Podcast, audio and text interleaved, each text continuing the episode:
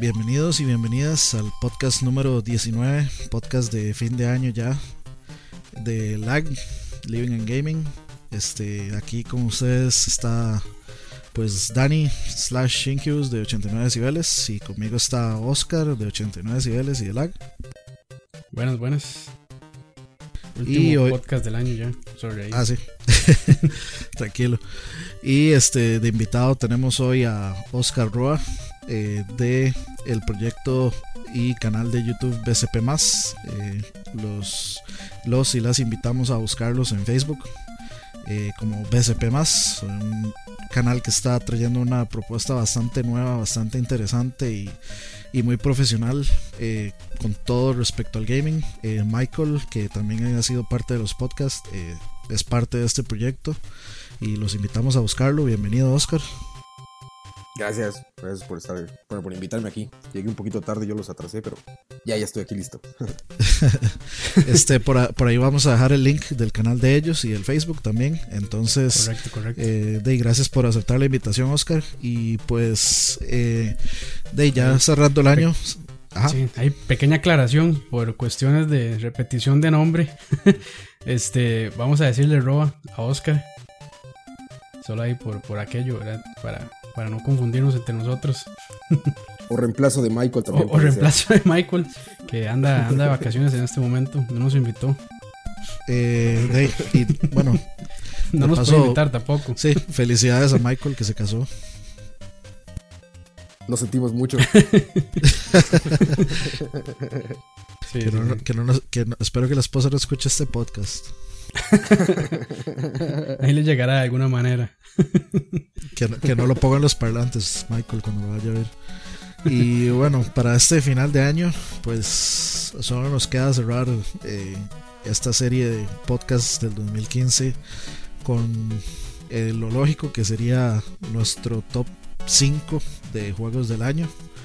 Este, tal vez un año 2015 que empezó un poco seco, empezó un poco complicado con eh, tal vez demasiados, demasiados, pero demasiados remakes, remasters, este, muchas decepciones eh, por ahí con, por ejemplo, con The Order o Drive Club en el caso de los usuarios de Play 4 que estaban esperando esos juegos. Y por ahí también una, que otra decepción más, este, ahí em, pasando el año, pero eh, al, fin y al cabo fue un buen año. Entonces vamos a, hacer nuestro top 5 de los juegos del año. Empecemos por el invitado, Roa. Adelante. Ah. Miren, este. Yo, como les comentaba aquí fuera del, del aire o fuera de la grabación, yo ya estaba a punto de molestarme y de empezar a hablar mal de este año. como a finales de octubre, creo que fue cuando, cuando ya empezó como a tomar forma, porque en el E3 recuerdo que hubo muchos anuncios que parecían nada más eso, ¿no? Como hypes de anuncios. Me acuerdo mucho, de, lo que más se me quedó Bethesda cuando salió a decir que venía Fallout y que venía este año. Yo no les creí, la verdad. O sea, yo dije, nah, eso, eso es eh, de nuevo otro, para crear hype y nos avisan en noviembre que sale hasta, hasta, primavera, ¿no? Ajá, que se retrasa para por el bien del usuario, como siempre nos lo venden, ¿no? Bueno, y la, que lo querían hacer por la forma en la que salió, yo diría que no sorprende que haya salido este año, porque digamos, yo puse el juego y a mí me ha crasheado en el Play como ocho veces. Entonces, la, la, gente puede decir que sí, es que esos juegos son así, siempre es Bethesda, pero Bethesda, sí. igual Bethesda, güey. Sí, o sea, si, si, vamos, si, si vamos a criticar a algunos por eso, le, damos a todos por parejo. Correcto. Claro, yo, yo, yo de hecho, solamente por eso que acabas de mencionar y qué gusto que lo dijiste, quedó fuera de mi top 5. O sea, sí, sí, me encanta eh, Fallout, eh, uno de mis favoritos, eh, de mis juegos favoritos, digamos, de, de RPG. Este, Bethesda, yo le entré a Bethesda por, por Fallout. Entonces, eh, pues sí, me gusta muchísimo la, IP y todo, pero este juego creo que no cumplió con lo, con lo que decía. De hecho, bueno, hagamos un paréntesis pequeñito, porque me parece que está interesante el tema. Y creo que todos tenemos un juego. ¿Cuál, ¿cuál fue el juego que ustedes tenían esas expectativas tan altas y los decepcionó del 2015?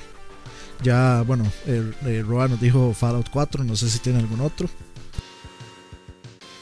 No, yo, yo, creo que grande, grande expectativa era esa y igual de grande la decepción. Ok, y Oscar. Yo tengo, tengo varios en realidad, tengo por lo menos unos tres, pero creo que el que más, que más me molestó fue Batman. Yo, bueno, ya los que nos siguen, los que ya no oído podcast, saben que yo juego en PC exclusivamente porque no tengo ninguna otra consola, entonces ya ustedes conocen todo el drama que generó Batman Arkham Knight para PC, uno de los de los, de lanzamientos más desastrosos y los ports más malos que, que han salido en la historia de PC. Entonces, yo de hecho lo jugué. Lo jugué como, creo que unos 40 minutos y, pedí reembolso en Steam de una vez porque no se podía jugar. Y mi máquina no, es, no es la mejor, pero no es nada pendejilla. Entonces, este, de ahí. Y lo peor fue que yo lo primero que hice fue poner el benchmark y me corrió lo más bien, como 80 cuadros por segundo, ahí bastante, bastante bien o súper bien. Y puse el juego y corría 30 y para abajo. Entonces, ya solo por eso me, causó mucho. Me causó mucho. Este. mucha decepción, la verdad, porque sí lo estaba esperando. Pues sí, y de ahí en mi caso, yo creo que la mayor decepción que tuve yo, Metal Gear Solid 5, para mí fue una total y completa decepción. Mm, obviamente el apartado técnico es posiblemente de los mejores pero yo simplemente no puedo poner ese juego en una lista de mejores juegos de, este año solo por el gameplay.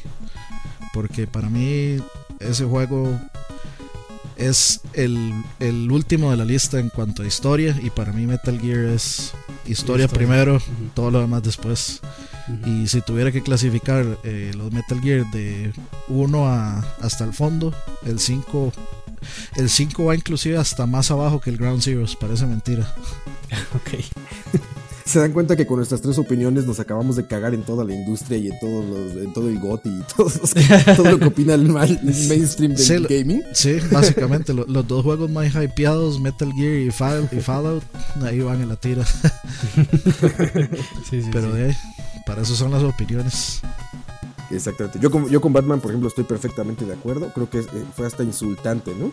Este, después de lo que pasó con Call of Duty, esto del, del, que en el 360 sin campaña y corriendo a 30 cuadros y con los estos eh, buses cambiados, los tanques cambiados por bucetas del pan y todo esto, yo creo que era ofensivo. Pero sí se la lleva el premio Batman con ese port. De hecho, de hecho, yo hubiera incluido Star Wars, el Battlefront, pero yo, mm, o sea, desde que de que supe que la licencia la estaba manejando EA, yo dije, esta hora no creo que salga bien. Y todo el mundo yo creo que se dejó llevar por el hype. Y de ahí están pagando un... O sea, si hubiera salido más barato tal vez se justifica. Pero, o sea, con el precio que es full 60 dólares, que leen un juego así, de, casi que con, con, poca, con poco contenido, yo creo que no, yo no hubiera estado muy contento. Esa es mi opinión, ¿verdad? Gente que sí, que sí lo ha disfrutado muchísimo. yo, yo, eso se lo puedo. Yo eso se lo puedo debatir y poniendo a Splatoon a la par de Battlefront. Póngase a contar cuántos modos de juego tiene Splatoon versus los modos de juego tiene Battlefront. Battlefront tiene como 13 y Splatoon tiene como 9. Splatoon sí, tiene campaña y, y, etcétera, pero Battlefront sí no tiene campaña, pero tiene misiones cooperativas y tiene el training es cooperativo. Entonces, o sea, sí tiene contenido, pero no hay una campaña y eso es como el, el, la, la, gran espinita de todo el mundo con Battlefront, de que no existe una campaña. Y creo que lo que pasa ahí, por ejemplo, es que todos los gamers que tenemos eh, por encima de 23, 24 años, pues Nintendo significa nuestro inicio en el mundo del gaming o uno de los, pilares más fuertes, ¿no? Entonces siempre cuando hablamos de juegos de Nintendo los tratamos con, descendencia, ¿no? Siempre dices, bueno, pero es que es Nintendo, bueno, eh, tal. Pero sí tienes toda la razón. Si, si pusieras a la par un juego como Splatoon y un juego como Battlefront, pues eh, Splatoon está a muchísima distancia de eso y está no solo no incompleto, digamos, es como un gran demo, ¿no? Es como un demo grande. Es que de Splatoon no puedo opinar porque ni siquiera nunca lo he jugado ni tampoco lo he visto este, más allá de lo que son los trailers y tal vez uno que otro eh, ahí review que vi, que vi en su momento. Entonces, no sé, o sea, yo no, no, yo no, yo casi no opino de Nintendo porque hace años que no tengo una consola Nintendo. Entonces, este, no puedo opinar de, eso. Y, pero probablemente hubiera hecho la misma crítica si, si hubiera tenido, digamos, Splatoon. Igual que es que yo, yo, yo, los shooters no son mi, De hecho, ni me gustan, ni los juego casi. Entonces, ya empezando por ahí, ya yo tengo como una opinión ya un poco inclinada hacia, hacia lo negativo, porque yo no disfruto los shooters. Es que ya, ya es como muy subjetivo, ¿verdad? Este, bueno, si, tengo que hacer un paréntesis y digamos ahí hice, lo, lo, puse como algo negativo, pero al final del día, tanto con Battlefront, con, igual que con Splatoon, si, si, si los modos de juego que están ahí usted los disfruta y pasa horas metido, los 60 dólares que usted pagó fueron bien invertidos. Sí, sí, sí. eso fue lo que nos decía, sí, que eso fue lo que nos decía Frank la otra vez, Aqua. Saludos. eso fue lo que nos decía la otra vez, o sea que al final de, es lo que, si es dinero bien invertido y que le saca provecho al juego y lo disfruta, y pues eso es lo que vale al final también. Por ahí eh, hablan de la relación de un dólar por una hora. de juego. Ajá. y de si, si, hablamos de eso, digamos, yo ayer me compré el Battlefront. Y, y, básicamente es lo único que he jugado en estos días y no me ha aburrido. Solo haciendo los tutoriales, jugando cooperativo con mi primo y ahora jugando en línea y no me ha aburrido. O sea, hay muchos, hay muchos, hay bastantes modos de juego y, y pues ahí, de ahí se pasa el rato. Lo que hay que ver es de, también qué va a pasar en el futuro, qué, sale. Y es que tal vez, tal vez, yo creo que mucho de esa crítica también es porque el Battlefront 2, el anterior que salió hace como no sé, ¿qué puede ser? Unos 8 años, tal vez, o, más. Sí, 10. como 10 años, creo, una década, fácilmente una década. Sí, y bueno, además que traía soporte para mods y demás. Y ya con que usted le soporte para mods, ya la gente va a hacer locuras. Claro.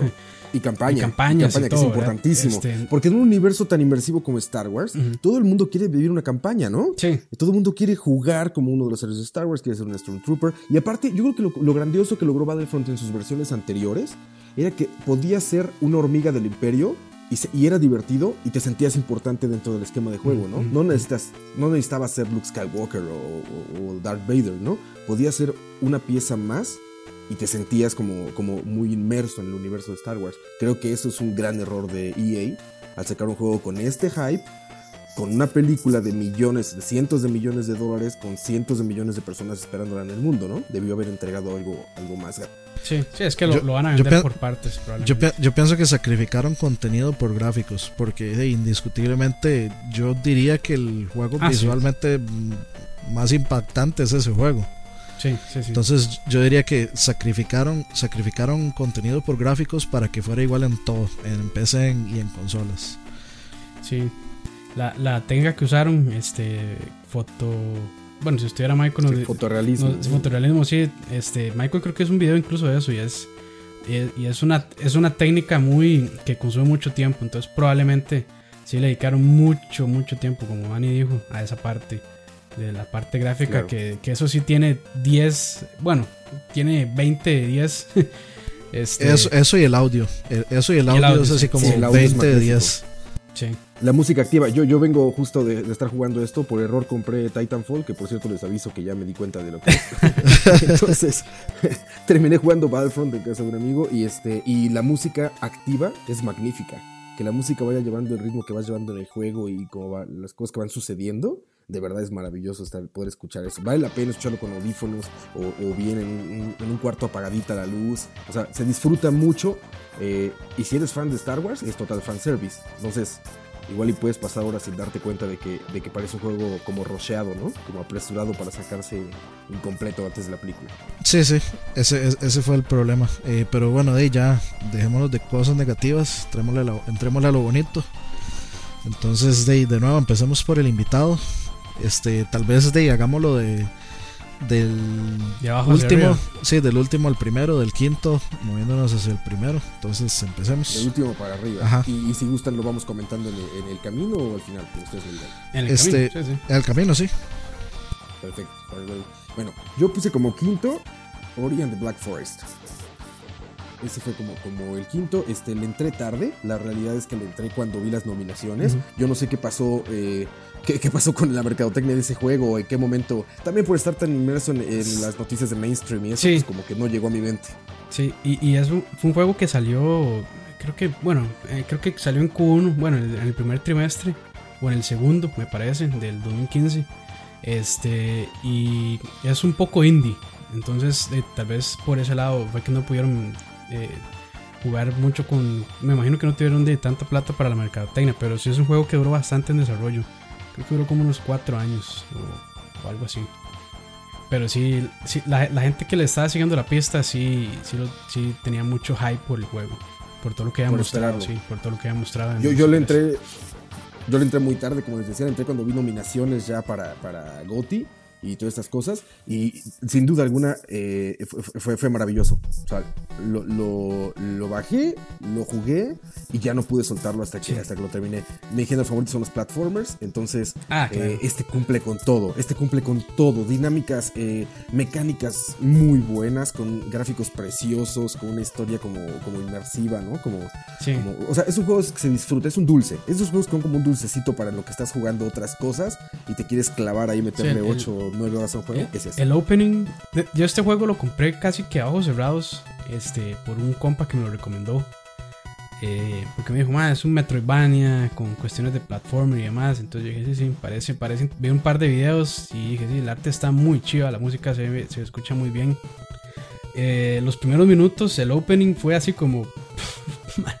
como el opening de App, de siguieron una película, es una vara súper triste. Y yo dije, ah, man, este juego seguro es uno así de estos que, tipo, tipo Valiant Hearts, así como de aventura gráfica, como novela gráfica, sí. Y ya después empezó el gameplay, yo dije, madre, ¿qué es esta cuestión tan, tan increíble? O sea, el, mucha, gente, mucha gente le criticó el gameplay, que tal vez era un poco, que fue un poco eh, débil, pero para mí no, para mí está bastante bien. Y conforme avanza el personaje, cuando uno puede desbloquear nuevos poderes, este, ya se va balanceando un poquito porque al principio se hace un poco complicado también. Pero ya después el juego se va balanceando un poquito y ya uno le, toma mucho más... Eh, o sea, ya la, agrada mucho más el gameplay tal vez. Es al revés de Guacamele. Correcto. Guacamele empieza así como lo, tiran a uno con poderes facilitos y luego ya al final hay unos... O sea, ya hay unas secciones ahí donde se pone así súper violento, donde uno tiene que usar como todos los poderes para avanzar. Y este juego también tiene unas secciones de, de, como de escape que son bien, bien complicadas. Sí, sí. Bueno, perdón, ahí, ahí, le quité un par de minutos, sorry, ahí, dale más. No, no, no, para eso, está perfecto. No, y yo solo iba a decir que es, todo esto que decimos, toda la mecánica de un platformer bien hecho, está adornado maravillosamente con unos gráficos espectaculares, que, una animación que se mueve, o sea, que, que es como el eh, motion es súper sutil, súper suave, ¿no? Parecía que todo se parece un mapa que se está ensamblando. Sí. Este, no sé, a mí me pareció maravilloso de manera visual, cómo se acompaña con la música y creo que en el momento en que toqué las mecánicas, ahí dije, este es por supuesto uno de los cinco. Sí, de hecho, este, creo que no sé si recuerdan un juego, ay man, se me fue el nombre, que era de Ubisoft, que salió el año pasado también, eh, que tiene un arte así muy, muy, muy bueno. Eh, ay, se me fue el nombre. Bueno, Transistor. Eh, no, no, no, Transistor no, Transistor. Bueno, ese es otro que también muy bueno, pero a ver si, tengo, si lo veo por aquí. Ah, se me fue. Bueno, ahí después tal vez lo menciono. Pero digamos, en, la en el apartado de arte ese juego es increíble. La música también, el soundtrack es muy, muy, muy bueno. Sí, a mí no me extraña. a mí no me extraña, digamos, la nominación y de hecho lo tengo pendiente para cuando tenga PC. que por cierto, para... está PC y Xbox Está en Xbox One también. Sí, PC y Xbox One, sí. Sí, mencionemos las plataformas ahí para el que le interese conseguirlos. Correcto, correcto. Eh, en, PC sí. tengo que mencionar que este es, no es o sea no es el juego más eh, demandante pero sí sí pide una compu ahí más o menos. No, corre así como en cualquier tarrillo por decirlo así. Ah, fíjate, yo creí que sí. Yo lo jugué en Xbox pero creí que que que está como muy muy optimizado. No, al principio sí salió como medio mm, más o menos, o sea, empecé sí corría bien, pero sí ocupaba una maquinilla ahí de dentona para poder correrlo. Pero, pero sí, sí, tampoco es como que es súper demandante. Claro. Bueno, ese, ese, es el número 5, ¿no? Ah. el número 4, sí, dime, dime. Ah, no, sorry, que ya, ya me acordé del juego, el nombre del juego. Child of Light ah, sí, sí, sí. que ah, tiene, un arte así. No es parecido. Es como dibujo, como lienzo, ¿no? Como una pintura, algo así. Pero sí, sí, es, es comparable. Pero ese, ese, es RPG, ¿no? Ese es RPG, ese no es, es RPG y sí tiene como ciertos elementos así, tipo Metroidvania por el mapa. Mm, ok. Sí, nunca lo jugué, pero sí, sí recuerdo perfectamente el arte y. Sí. Muy Y yo- bueno. y en cuanto a visualmente sí lo recuerdo. Muy bueno. Ok, en el 4 ya hablamos del Batman Arkham Knight. El Batman- pu- puse Batman, eh, he seguido una de las mejores consolas que he tenido en mi vida, creo que es el Xbox 360. Entonces, eh, desde ahí estuve siguiendo desde el principio, ¿no? Desde, desde Arkham Asylum. Y creo que sí, sí se nota un crecimiento importante en cada uno de los juegos. Creo que hay un bache ahí medio, medio raro en el anterior, que es este Batman Origins. eh, Origins. Ajá. Eh, creo que ese es el único bachecito. Pero si quitaran ese de medio, los tres son una escalera como bastante bien hecha para llegar a Arkham Knight, donde pues, lo anuncian mucho como el Batimóvil. Evidentemente, yo creo que tenían que, que- que- anunciarlo así para el mainstream, ¿no? Tenían que decirle como. O sea, tenían que hacer un Batman GTA, ¿no? Entonces creo que anuncia muy bien, eh, anuncia mucho el Batimóvil, pero creo que si lo quitas de la ecuación, el juego se mantiene muy fiel a los primeros y se vuelve eh, como muy, muy divertido jugarlo. Aparte de que la historia eh, tenía un buen rato que un juego de, no me daba esos plot twists tan interesantes de historia, ¿no? Pues ese sin duda, eh, yo creo que es el 4. para mí. Ok. Sí, no, no mucho que decir. Bueno, sí, los de PC yo sé que... yo sé no, que yo- dan una opinión totalmente... Sí, no, lá- lás- lástima, lástima. Y y lo peor es que, bueno, hay, hay todo un drama porque no. Pero no, no, no quiero mencionar cosas negativas en la lista, entonces. Estamos muy Sí, sí, positivos. sí. Este, en el número 3 puse Metal Gear Solid The Phantom Pain. Eh, bueno, eh, el juego no lo he terminado. No lo he terminado porque justo en noviembre, pues bueno, ustedes saben, nosotros que estamos en esto de, de destruir juegos para reseñar y demás, pues te vuelves loco con eso y eh, pues fue bastante pesado el mes de noviembre como todos los años. Sí. Entonces todavía lo tengo ahí como reservado porque sí es uno de esos juegos que vale la pena jugar sin destrozarlo. O sea, tranquilito y buscar bien las mecánicas y, y con toda la libertad que te da este juego, pues creo que es importante. No lo he terminado, pero eh, creo que estoy justo en la parte en la que se empieza a echar a perder y no me ha echado a perder tanto el juego. O sea, por, por todo lo que, por todo lo que eh, he leído y he visto y todas las opiniones que, que he escuchado, este, pues, aparte de que ya sabíamos que pues, el dinero se lo fueron quitando poco a poco a Kojima, este, creo que estoy en la parte en la que se estaba viendo repetitivo, pero aún así me parece muy divertido. Ahora, como les decía, creo que tengo que terminarlo y tendría que como que ver de primera persona y, y sentir el final y sentir todo, todo lo que resta para poderlo decir. Pero las mecánicas me parecieron magníficas y hasta donde voy estoy enamorado de la música. Me encanta toda esta especie como de, de gags que tiene a través de, de música. Pues este, pues muy mainstream, música muy... Ambientada en la, en, Entonces, ambientada sí, sí. en la época. Que es. Sí, sí, totalmente, ¿no? Ver, ver en el helicóptero y, y musicalizado así, ¿no? Y ver este, bueno, todo esto que, que sabe hacer Kojima perfectamente, que es eh, pues hacerte una película, una película totalmente a nivel narrativo en un juego, a mí me parece, me parece magnífico. Sí, bueno, nada más, digamos, el problema que yo tengo con el juego, no, eh, ya terminaste el capítulo 1, Sí, o sea, ya estás en, ya estás en el 2. en el 12. O sea, el problema que yo tengo con el juego es que em, los, los side-ups son demasiados, pero sí, es, o sea, es, es un exceso, es demasiado excesivo y se vuelve demasiado repetitivo ya cuando uno va por el destruya el tanque militar número 9.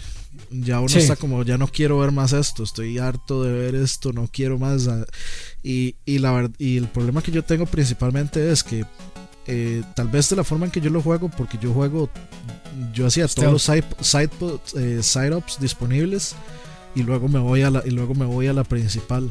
Luego me, me desbloquean la segunda, hago todos los side ups, eh, me desbloquean, hago la segunda misión, tercera se desbloquea, hago los side ups, entonces, o sea, para mí resultó demasiado pesado. Sí. Ya cuando, cuando era rescate a tal mae número 9, eh, destruye a tal tanque número 7, ya, ya uno está, uno está muy cansado de, de- de estar haciendo las mismas tareas tediosas. Y lo que yo más sentí con, con el juego es que no pasa nada. No pasa absolu- o sea, no pasa nada relevante para la saga, para Sí. la historia, no pasa nada. Y es que, y es que yo creo que también, y esta es mi opinión, yo siento que el Open World no, no, no le hizo tan, tan bien al juego. Este, porque al ser así y con tantas misiones secundarias que son así repetitivas, entonces tal vez, este, de hecho a mí me pasa lo mismo que Dani, que prefiero ir a hacer misiones secundarias y dejar un poco de lado la historia. Se vuelve demasiado repetitivo y uno esperando historia de Metal Gear creo que al, ser así open world, eh, la historia como que se fragmenta mucho. Y se puede pasar 30 horas jugando el juego que no avanza nada en la historia. Y lo que ha hecho son puros misiones de relleno que no le aportan nada como al mundo, por decirlo así. Entonces, y yo siento que el Open World, además, porque tenemos otros juegos de Open World este año que son como más eh, llenos, con más actividades, por decirlo así, más variadas. Entonces, este, yo creo que hay juegos que subieron mucho como la barra de Open World y, y, a, y a, Metal Gear tal vez no le hizo del todo bien. O sea, este, no sé si fue por falta de tiempo eh, con todo el conflicto. Con todo el conflicto. Para mí, para mí eso fue Konami. O sea, sí. sí, imagínense los pleitos que había en las oficinas en Los Ángeles de, de, Kojima Studios. Imagínense los pleitos que había durante el desarrollo, ¿no? Sí, eh, eh, era una cuestión complicadísima, de fijo. Para mí eso fue Konami. O sea, yo pienso que este, este juego, o sea, para mí Metal Gear Solid 5 es como una película mal editada, que tiene, digamos, demasiadas escenas extra que no le añaden nada a la historia, que bien uno las puede quitar en, en, la edición para que quede una película más corta, pero eh, y que, uno no se canse, por, por poner un ejemplo, como Transformers Age of Extinction, una cosa así, la última que salió. Esa película es larguísima y pasan cosas que no tienen absolutamente nada que ver con la trama, que a uno no le interesan y pasan, y es como, madre, esta película lleva como dos horas y media y no se acaba. Y yo creo que ese es el problema de Metal Gear, que este eh, muchos de esos side-ups se pudieron haber quitado, pero yo siento que todo eso fue culpa de Konami que está diciendo no, no, no, este, haga esto, contenido y, y no, no, no, este, microtransacciones para, eh, para el Mother Base y todo esto, porque yo creo que eh, Kojima, Kojima quería presentar la historia y por otro lado Konami fue el que empezó a, a, travesear o a, este, digamos, a, a prostituir, por llamarle de alguna forma, el, todo el asunto del Mother Base, de ver cómo le metemos transacciones, de ver cómo cobramos aquí, cómo hacemos allá. Sí, porque yo estoy totalmente de acuerdo. y habría que valorar eso de una forma que se vuelve bastante positiva, ya que estamos de positivos, digo, ¿no? Imagínense el reto que era dentro de ese conflicto, con esa presión económica, con Konami haciendo máquinas de pachinko en Japón y todas estas cosas y diciéndole, métele tipo transacciones tipo Candy Crush al juego y demás. Imagínense el trabajo que fue que aún así el equipo de trabajo de Kojima logró sacar lo que es Metal Gear Solid 5. Sí, es de aplaudir. O sea, sería, era de aplaudir, exactamente, sería de aplaudir. Yo estoy de acuerdo totalmente con ustedes en algo, del 100%, en lo del mundo abierto creo que se ha convertido en una muletilla de la mercadotecnia del gaming actual. O sea, si nos ponemos a analizar qué es el mundo abierto, entran mucho más juegos de los que les llaman así o de la que la gente entiende así, porque el principal referente es GTA, ¿no? Pero si nos vamos al primer Final Fantasy, al primero, al de NES, es un mundo abierto, ¿no? Y si nos vamos por esto, y si, vamos. Y Zelda, Zelda, exactamente. Y si nos vamos con esto, y, y, a lo que voy era esto. El primer juego que jugué de Metal Gear Solid, en el momento en que yo lo jugué, para mí era mundo abierto. O sea, para a mí no me daba la experiencia de ser algo lineal. Metal Gear Solid no me daba para nada la experiencia, al contrario, al contrario, yo en ese momento sentía que realmente estaba en un mundo en el que podía ir a donde yo quisiera, ¿no? A pesar de que era este pasillismo como, como ordenado, ¿no? Que te, pero, pero era una simulación, digamos, de lo que ahora entendemos por mundo abierto. Entonces estoy totalmente de acuerdo con ustedes en que esa, el obligar a que ese mundo abierto sea el mundo abierto que entendemos por GTA o cosas de ese tipo, fue un error, fue un error muy grande de Kojima. Y es que, sí, y es que conociendo a Kojima y lo atento que es el más al detalle, este, probablemente él hubiera eh, implementado más cosas en ese mundo para que no se sintiera como tal vez eh, eh, tan vacío, por decirlo así, porque en partes uno se tiene que pegar una caminada dándole vueltas a montañas para llegar de un outpost al otro. Entonces, este, tal vez ahí Kojima, no sé, tenía otra idea para, para, para, implementar, para que la gente pudiera hacer algo más en medio, en medio de ese pasaje. Y por cuestiones ya sea de tiempo, de presupuesto, demás, pues no se implementaron. Entonces, tal vez, este, o sea, ya tenían todo montado y ya tenían las ideas pero Konami les dijo, no, esa parte quítenla porque este, no hay plata, no hay tiempo y podemos sacar esto para tal fecha. Punto. Sí, para, mí tanto el, problema no es tanto el, mundo abierto, este, porque digamos, yo pienso que esta, esta era en cierto punto la, evolución lógica para lo que Kojima buscaba, de que uno tuviera la libertad de infiltrarse como uno quisiera. Y, que se puede hacer. Y, que es la base, es la base del juego. Totalmente, entonces digamos, mi crítica va directamente, digamos, al contenido, a la historia, que para mí es, es demasiado excesivamente dispersa y no dejó un impacto, el impacto que uno espera de un Metal Gear de prácticamente jugar con una caja de Kleenex a la par por aquello de la llorada. Este, qué, bueno que, qué bueno que lo mencionaste para que no fuera a confundir la audiencia. sí, sí. era la caja de Kleenex. sí. sí, Y de hecho, este, bueno, eh, ampliando un poquito más tal vez, porque yo también lo tengo en mi lista, pero después lo menciono así rápidamente.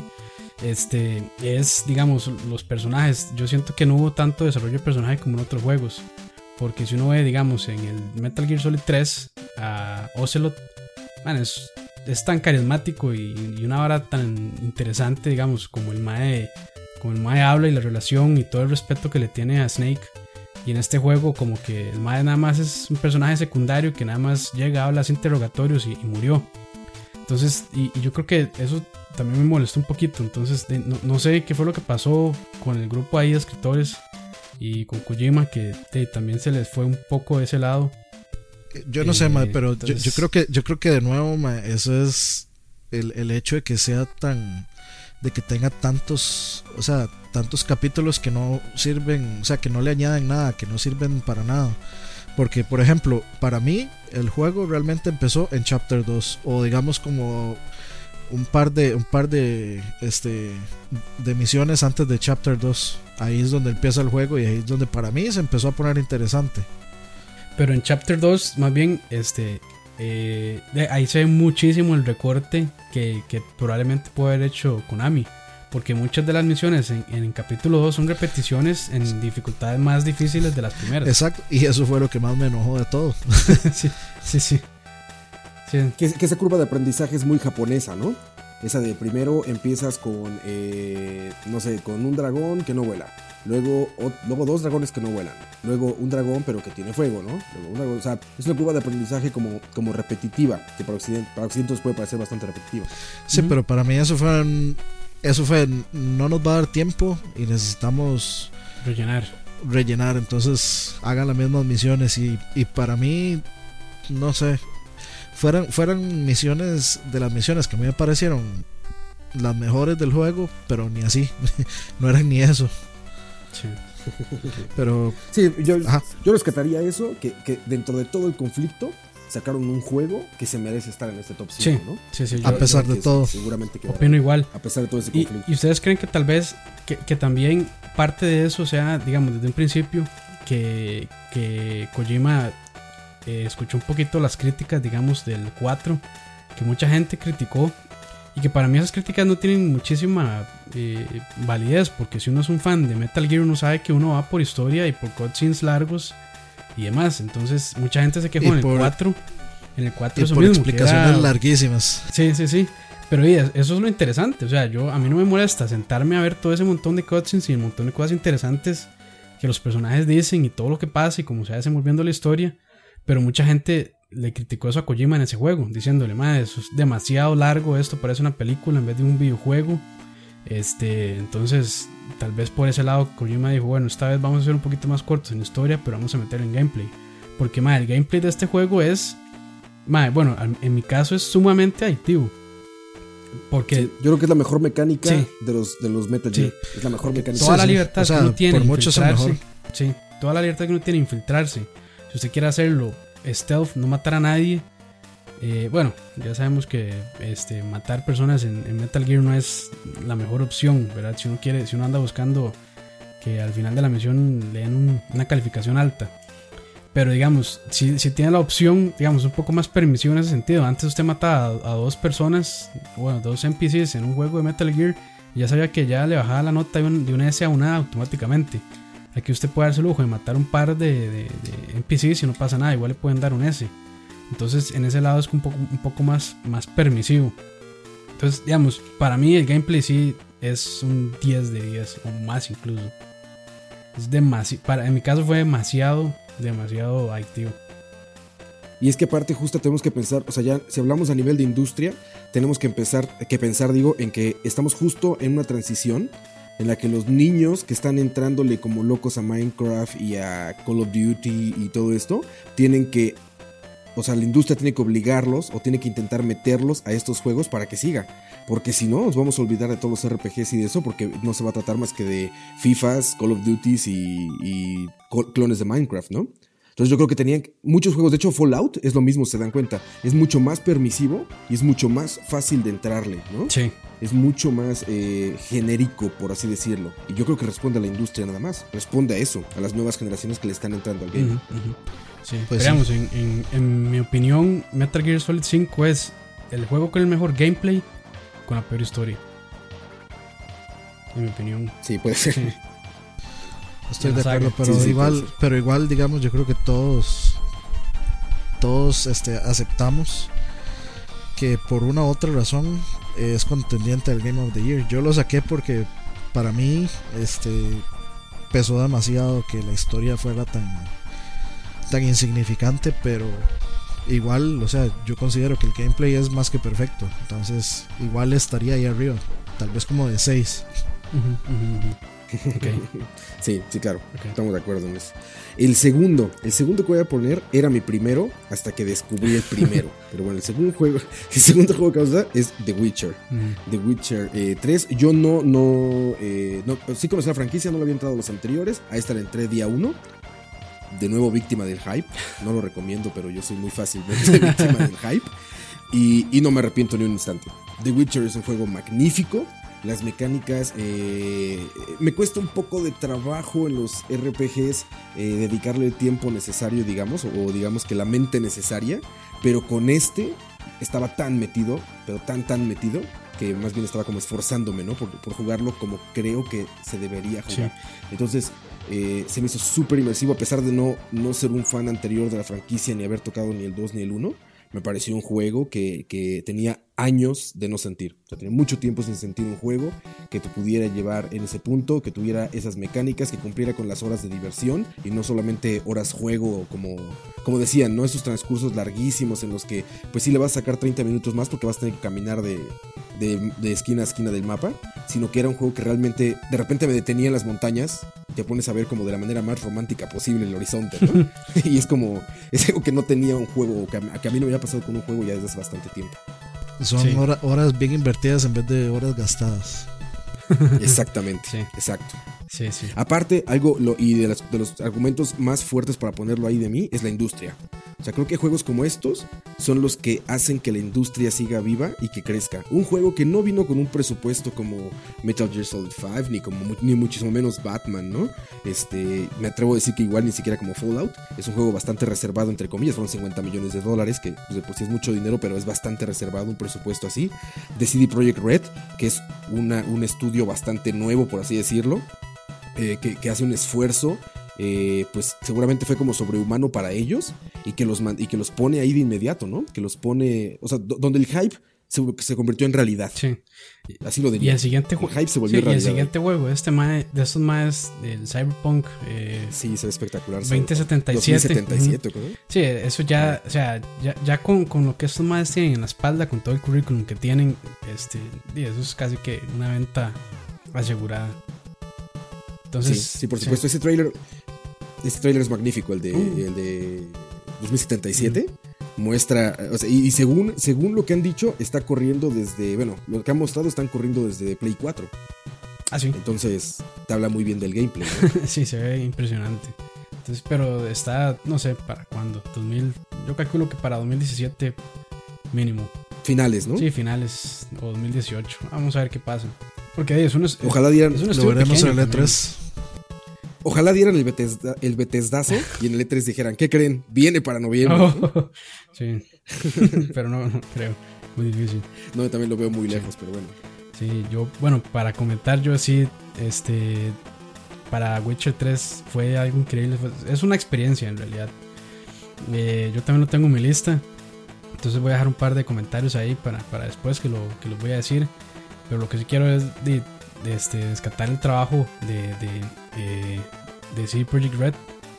Estos maes incluso, eh, es así, dijeron así como, bueno, este, tuvieron el coraje de vender sus juegos sin ningún tipo de, de protección contra piratería en, Ah, sobre PC, en, claro. en- en GOG. O sea, si si usted quiere piratearlo, es sumamente fácil, no tiene ni siquiera que craquear el juego, usted nada más lo baja y listo. Entonces, este, y aún así el juego se vendió demasiado bien. Este, entonces es, es, es de admirar. Incluso recuerdo un post, un post en Facebook que los más hicieron de si ustedes quieren compartir sus gameplays en, en YouTube, háganlo libremente. No Ah, eso, ningún- eso fue un hachazo tremendo a Nintendo. Ah, sí, eso sí, sí. Porque, porque eso fue eh, justo eh, donde empezó a darse la noticia de que Nintendo no iba a dar permiso de, de grabar de ningún juego de Nintendo y que si, eh, que si uno quería este, hacer broadcast o, o lo que o streamear o, si quería este, subir algún gameplay de Nintendo tenía que ser parte del partnership, etcétera, etcétera. Y básicamente creo que el, mismo día o al día siguiente sale CD Project Red diciendo, este, por favor, si ustedes quieren compartir, grabar, hacer lo que sea con gameplay de Witcher 3, háganos el favor de hacerlo y nos copian aquí con mucho gusto. Este lo hacemos, nos encanta ver todo lo que ustedes hacen, bla bla bla, etcétera. Sí, de admirar completamente.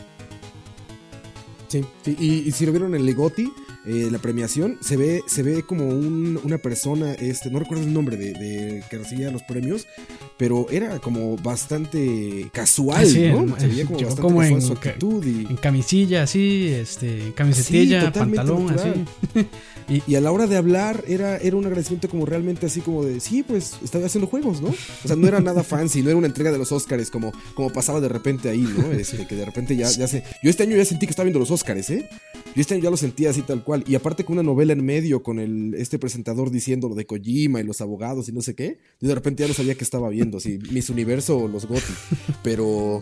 eh, pero él, él- él me pareció muy real. Y más bien decía como, pues sí, estamos haciendo juegos y gracias porque vamos a hacer más, ¿no? Sí, sí, Yo, solo, Lo que yo, solo voy a creo que decir ese es el, esto. es el fundador, sí. Ese Mike creo que fue el fundador de, de CD Projekt. Sí, sí, sí, no recuerdo el nombre, pero... Es en, Pero sí, es sí, en- es que polaco, eso dice mucho. Yo, después de después de la premiación esa, este, ellos hicieron un post de Facebook y yo les puse un comentario ahí, básicamente agradeciéndoles por la honestidad y todo, etcétera. Y los maes me comentaron y pusieron, wow, muchas gracias. O sea, ya me habían ganado, pero con eso, dey, Fanboy. ¿qué, qué más puede hacer uno? Sí. Fan, güey. Enmarcado ya en tu habitación el, el comment impreso. Ah, ahí. no, sí, yo, lo- yo, yo le tomé un screenshot y lo puse en, en mi wall y todo. Sí, sí, Ah, yo, qué lo- bueno. yo lo vi, yo lo vi. Muy bueno. Y pues sí, The Witcher 3, The Witcher 3 ahí. Creo les digo, yo ese era mi primero hasta que toqué el segundo juego. Que ustedes me dicen si, si comentamos más de esto, me brinco de una vez al primero. Eh, Dale el Yo primero, a ver. dale, dale, sí. El primero, sin duda alguna, sin duda alguna, Bloodborne. Es, es- es bastante, re- es, es como restringir el acceso a la gente porque estoy hablando de una exclusiva de PlayStation 4, ¿no? Eh, pero a mí me lo recomendaron, yo no, no, eh, la verdad sufrí muchísimo con Dark Souls, entonces no quería como regresar a esas épocas oscuras de mi vida en las que ya me enojaba por todo por culpa de Dark Souls, pero en el momento en que toqué Bloodborne, en ese momento como que se convirtió en lo que yo hubiera querido hacer. O sea, lo que si a mí me hubieran dicho cómo quieres hacer un juego, con qué mecánicas quieres hacerlas, de qué quieres que se trate, es, como exactamente como lo idealicé, ¿no? Eh, Bloodborne, eh, un juego con la dificultad bastante alta, o sea, bastante complicado, pero que te permite y, te- y se siente justo. Se siente un juego justo. De repente con, con Dark Souls, yo estaba con este pleito de no me tocó, no me tocó, es que no respondió el control, o es que da, da, da", ¿no? Muchas cosas. Con Bloodborne lo sentía como un juego perfectamente justo. Bueno, Me, estaba- me daba cuenta de que yo fallaba, no, no, no el juego. So- ¿no? solo hay algo injusto en ese juego, mae. Y son las, este, las eh, cosas esos que son como cerebros en cuerpo de mujer. Ah, sí. Eso es lo más injusto de la historia, mae. O sea, yo creo que yo creo que ni si- ninguno de los juegos anteriores, ni Dark Souls, ni Demon Souls, ha No, tenido a un monstruo tan injusto y tan OP como ese. Sí, sí, sí. es una locura. Este juego, eh, las mecánicas, eh, bueno, seguramente habrá muchos que no lo hayan jugado porque eh, está muy restringido, ¿no? Solamente usuarios de PlayStation 4, que hace una lástima para un juego de este tamaño, pero bueno, ahí está.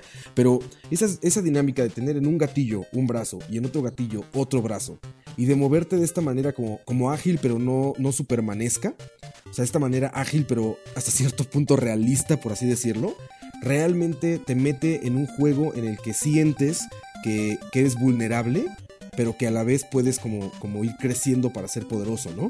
Eh, el diseño de, juego es magnífico, lo mismo que The Witcher, de repente cuando estás en este Yarnam, te detienes en una parte alta y vueltas a ver la luna y vueltas a ver los castillos y, es precioso, ¿no? La música, no sé, de hecho, ahora que lo pienso, no sé si se activa, pero la música acompaña perfectamente el juego. Hay unas campanadas en el fondo que no se me olvidan estas campanadas que se, que se escuchan como cuando vas caminando y demás, que realmente si lo juegas con audífonos, son una experiencia que, que, pareciera un anuncio de algo, ¿no? Pareciera que te están diciendo, ahí te voy, ahí te voy. Entonces se, volvió algo súper inmersivo para mí, incluso eh, mi esposa casi me provoca un paro cardíaco porque eh, uno de los días que estaba jugando en la noche, porque aparte es muy adictivo, abrió una puerta que está atrás de mí de, de, un pasillo, digamos, y casi me da un paro cardíaco, que colapsé como por dos minutos, pero entonces en ese momento me di cuenta de que ya estaba clavado en un juego que no quería detener. O sea, en un juego que no quería que terminara, ¿no?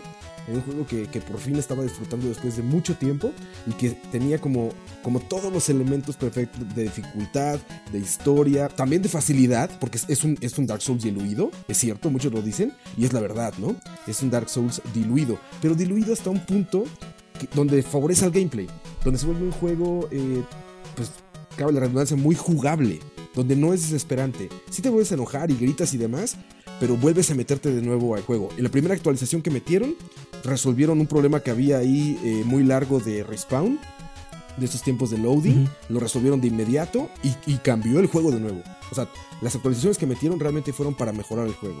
Y, esta última, el DLC que sacaron al último, magnífico.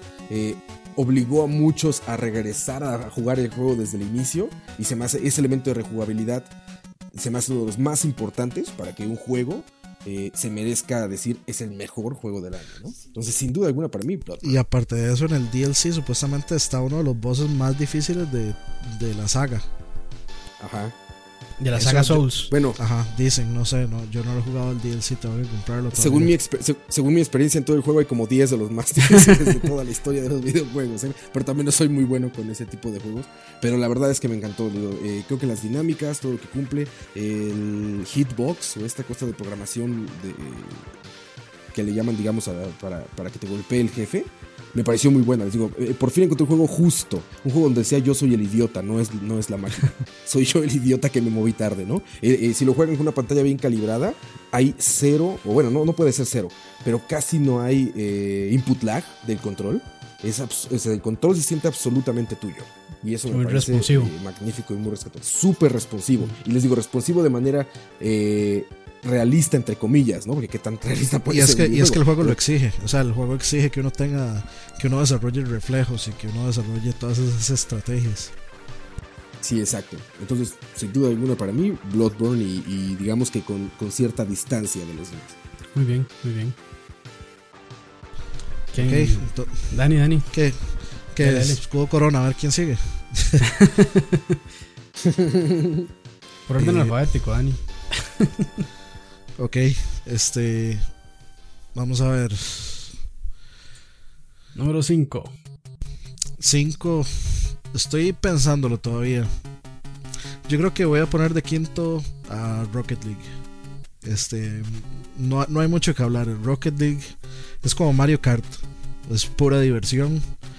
Y cuando uno se da cuenta ya pasaron horas, de horas, de horas y uno sigue ahí jugando y jugando y jugando y resulta que de pronto se conectó un compa y más juguemos Rocket League y ya se duplicaron las horas y de pronto llega el primo de uno, se sienta a la casa, más jugamos Rocket League y más horas todavía.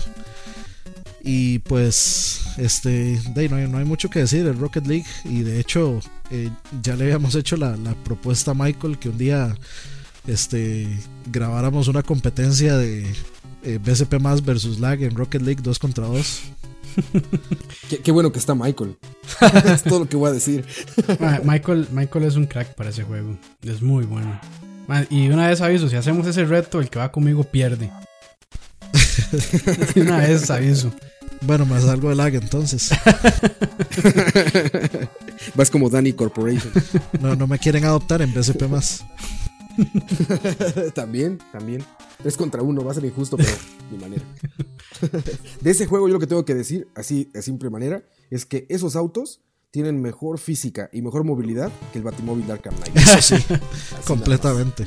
Sí, yo, Así nada más. yo, este, bueno, primero que todo, este, soy malísimo para cualquier tipo de juego, ya sea deportes, ya sea lo que sea, y tal vez lo han visto en los gameplays que ponemos a veces. y, y, este juego no es la excepción, pero sí es muy divertido y jugarlo con, con gente es, bueno, la idea es jugarlo con gente en realidad. Este... Es que no, no, es necesario ser bueno, porque ahí hasta por suerte se dan las cosas. Sí, sí, sí, sí, sí, sí, sí. Y, y, yo creo que también hay que rescatar el modelo de negocio que, que, que, usó, que usó esta gente, no recuerdo el nombre del desarrollador, pero es muy bueno. El, el, juego creo que lo regalaron en, en, PS Plus o PS Gold. Correcto, lo regalaron. Ajá, entonces eso ya es bastante bueno. Eh, el precio base del juego es, eh, es muy bajo, creo que son como 20 dólares me pareció. Y ahorita en en, en sales de Steam, por lo menos para PC, me imagino que va a estar en descuento, entonces es un buen momento para, para darle. Y aparte de eso, lo que ellos venden son eh, más carros o, cuestiones eh, cosméticas que no, la, no le quitan ni le, ni le, ponen. O sea, si usted es bueno es porque es bueno por habilidad propia, no porque tiene como un, un carro que es más rápido o que tiene más... Eh, no sé, o sea, que tenga algo especial ahí que, que le dé ventaja. Entonces, ese tipo de negocios me parece que son buenos. Eh, que vendan el, juego base en un precio bajo y que después de, sigan tratando de mantener el juego ah, con, con, DLCs baratos. Entonces, este, creo que es también se vale mencionar este, esta gente. Que son desarrolladores bastante eh, pro consumidor, por decirlo así. Me parece un buen modelo que, que los más implementaron. Ha ido al revés, ha ido subiendo de precio. Eso ha sido como bien curioso. ¿En serio? Que empieza gratis. Sí, va a 14 dólares. Yo lo busqué para.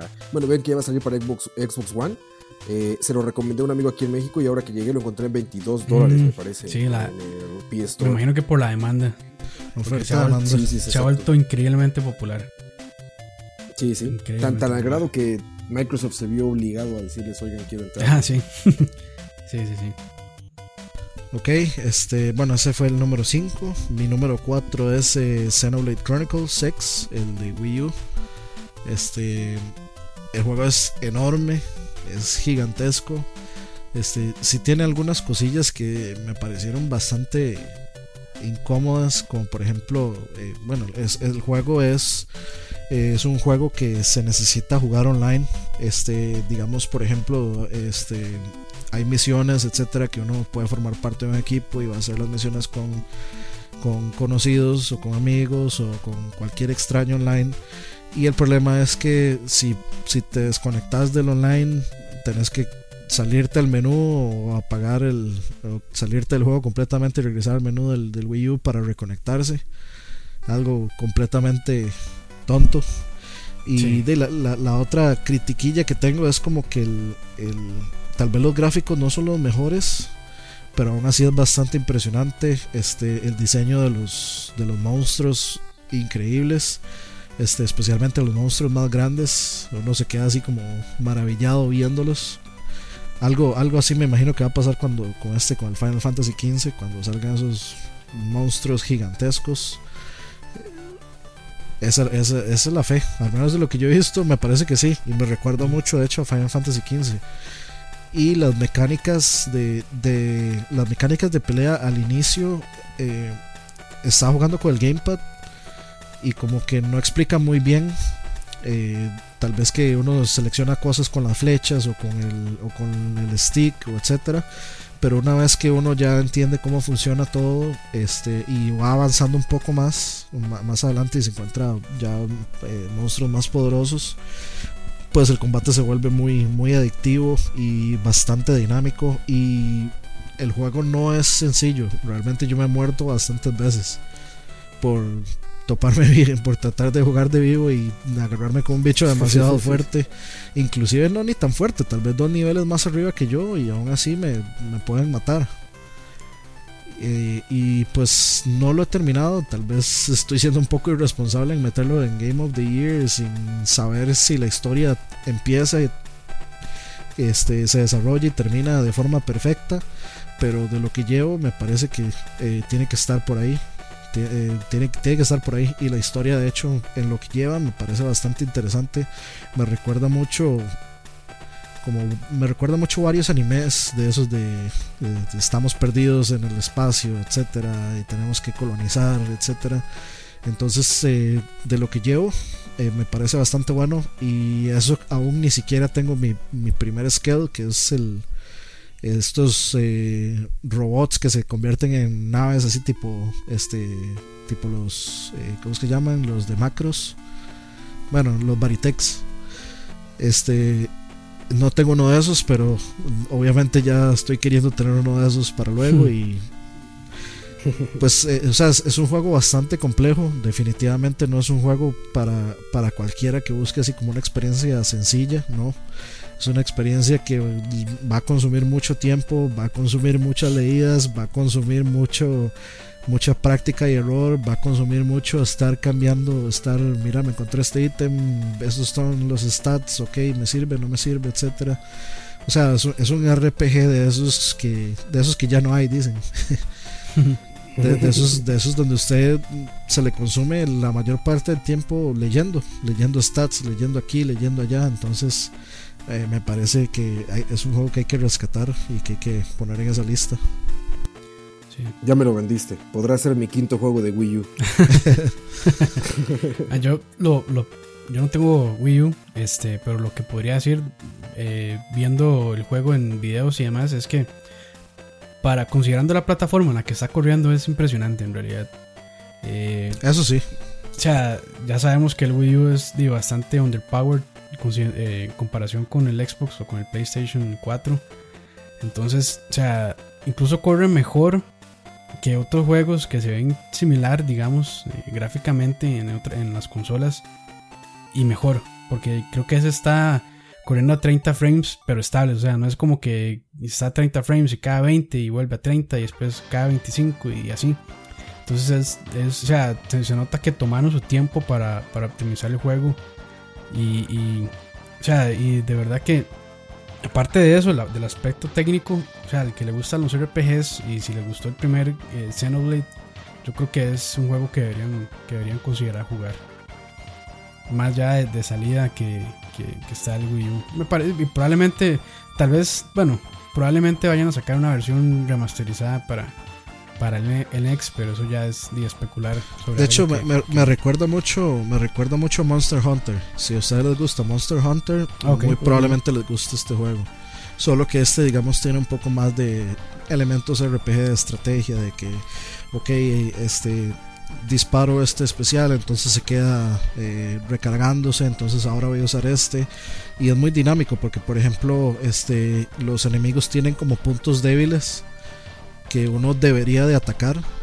Y los compañeros por ejemplo le, les dicen a uno hey este este punto débil está destruido ataque con esto entonces ellos le digamos el cuadrito donde están hablando es de un color en específico. Entonces ese color machea con un tipo de especial que uno, que uno tiene si es que lo tiene. Y entonces ese es el especial que uno debería hacer para duplicar el daño. Entonces eh, también tiene mucha estrategia en ese sentido Mm, ok. Interesante. Suena muy bien. Suena muy bien, ok, ese fue el número 4. El tercero, pues, eh, o sea, lo, tengo difícil. El tercero, el, el, primero está sólido ahí. El segundo y el tercero es el que pueden ser intercambiables. Y voy a poner de tercero a Bloodborne. Eh, pongo de tercero a Bloodborne. Eh, más que todo eh, bueno, no, cuando hable del segundo voy a decir por qué Bloodborne está de tercero. Pero Bloodborne, eh, yo soy un fan exagerado, así, fanboy exagerado de Castlevania. Y para mí, ese es como lo que tuvo que haber sido un Castlevania en 3D. Quitando el Lament of Innocence, que es. 64. No, eh, quitando el Lament of Innocence de, que salió en PlayStation 2 y en Xbox One que, para mí es, es uno de mis juegos favoritos, de hecho. Pero para mí, digamos, la evolución de un Castlevania tuvo que haber sido algo como esto en lo que respecta al arte, en lo que respecta a las locaciones, inclusive un poco hasta el combate. Este, tal vez no tanto así como los este, copiando tanto el, combate de Souls, pero sí, digamos así, dinámico, rápido, este, muy, eh, muy gore, con, mucha sangre, que, que uno, el, porque yo estaba jugando, de hecho, o sea, justamente por ser tan fan de Castlevania, el personaje que yo hice es el que usa el bastón que se transforma en látigo. Entonces, entonces lo jugué como si fuera un Castlevania. Y para mí, de principio a fin, se sintió como un Castlevania. En, ese sentido. Claro. Y eso de que eh, uno le, manda el latigazo y luego el, monstruo este, empieza a botar sangre y uno queda bañado en sangre, etcétera. Este el arte como decías también eso de que uno va se sube a un punto altísimo de una catedral y de pronto ve la ciudad o la luna etcétera. Y luego también como todas estas cosas eh, en el mundo van cambiando dependiendo de lo que uno haga. Este es un mundo demasiado demasiado eh, vivo demasiado activo siempre está pasando algo siempre hay algo que cambia siempre hay algo que uno puede cambiar haciendo algo entonces. Un mundo muy agresivo, ¿no? Nunca te sientes seguro. Sí, sí, sí, definitivamente. Tal vez el único lugar donde uno sí se siente seguro es como en la catedral. Eh, en el, en el, sueño. Ah, en el, ajá, nada más. En el sueño del cazador. Ajá, este, exactamente, nada más. Y bueno, los, los bosses, como siempre, increíbles. De hecho, este, yo he jugado todos los Souls, desde Demons hasta los Darks.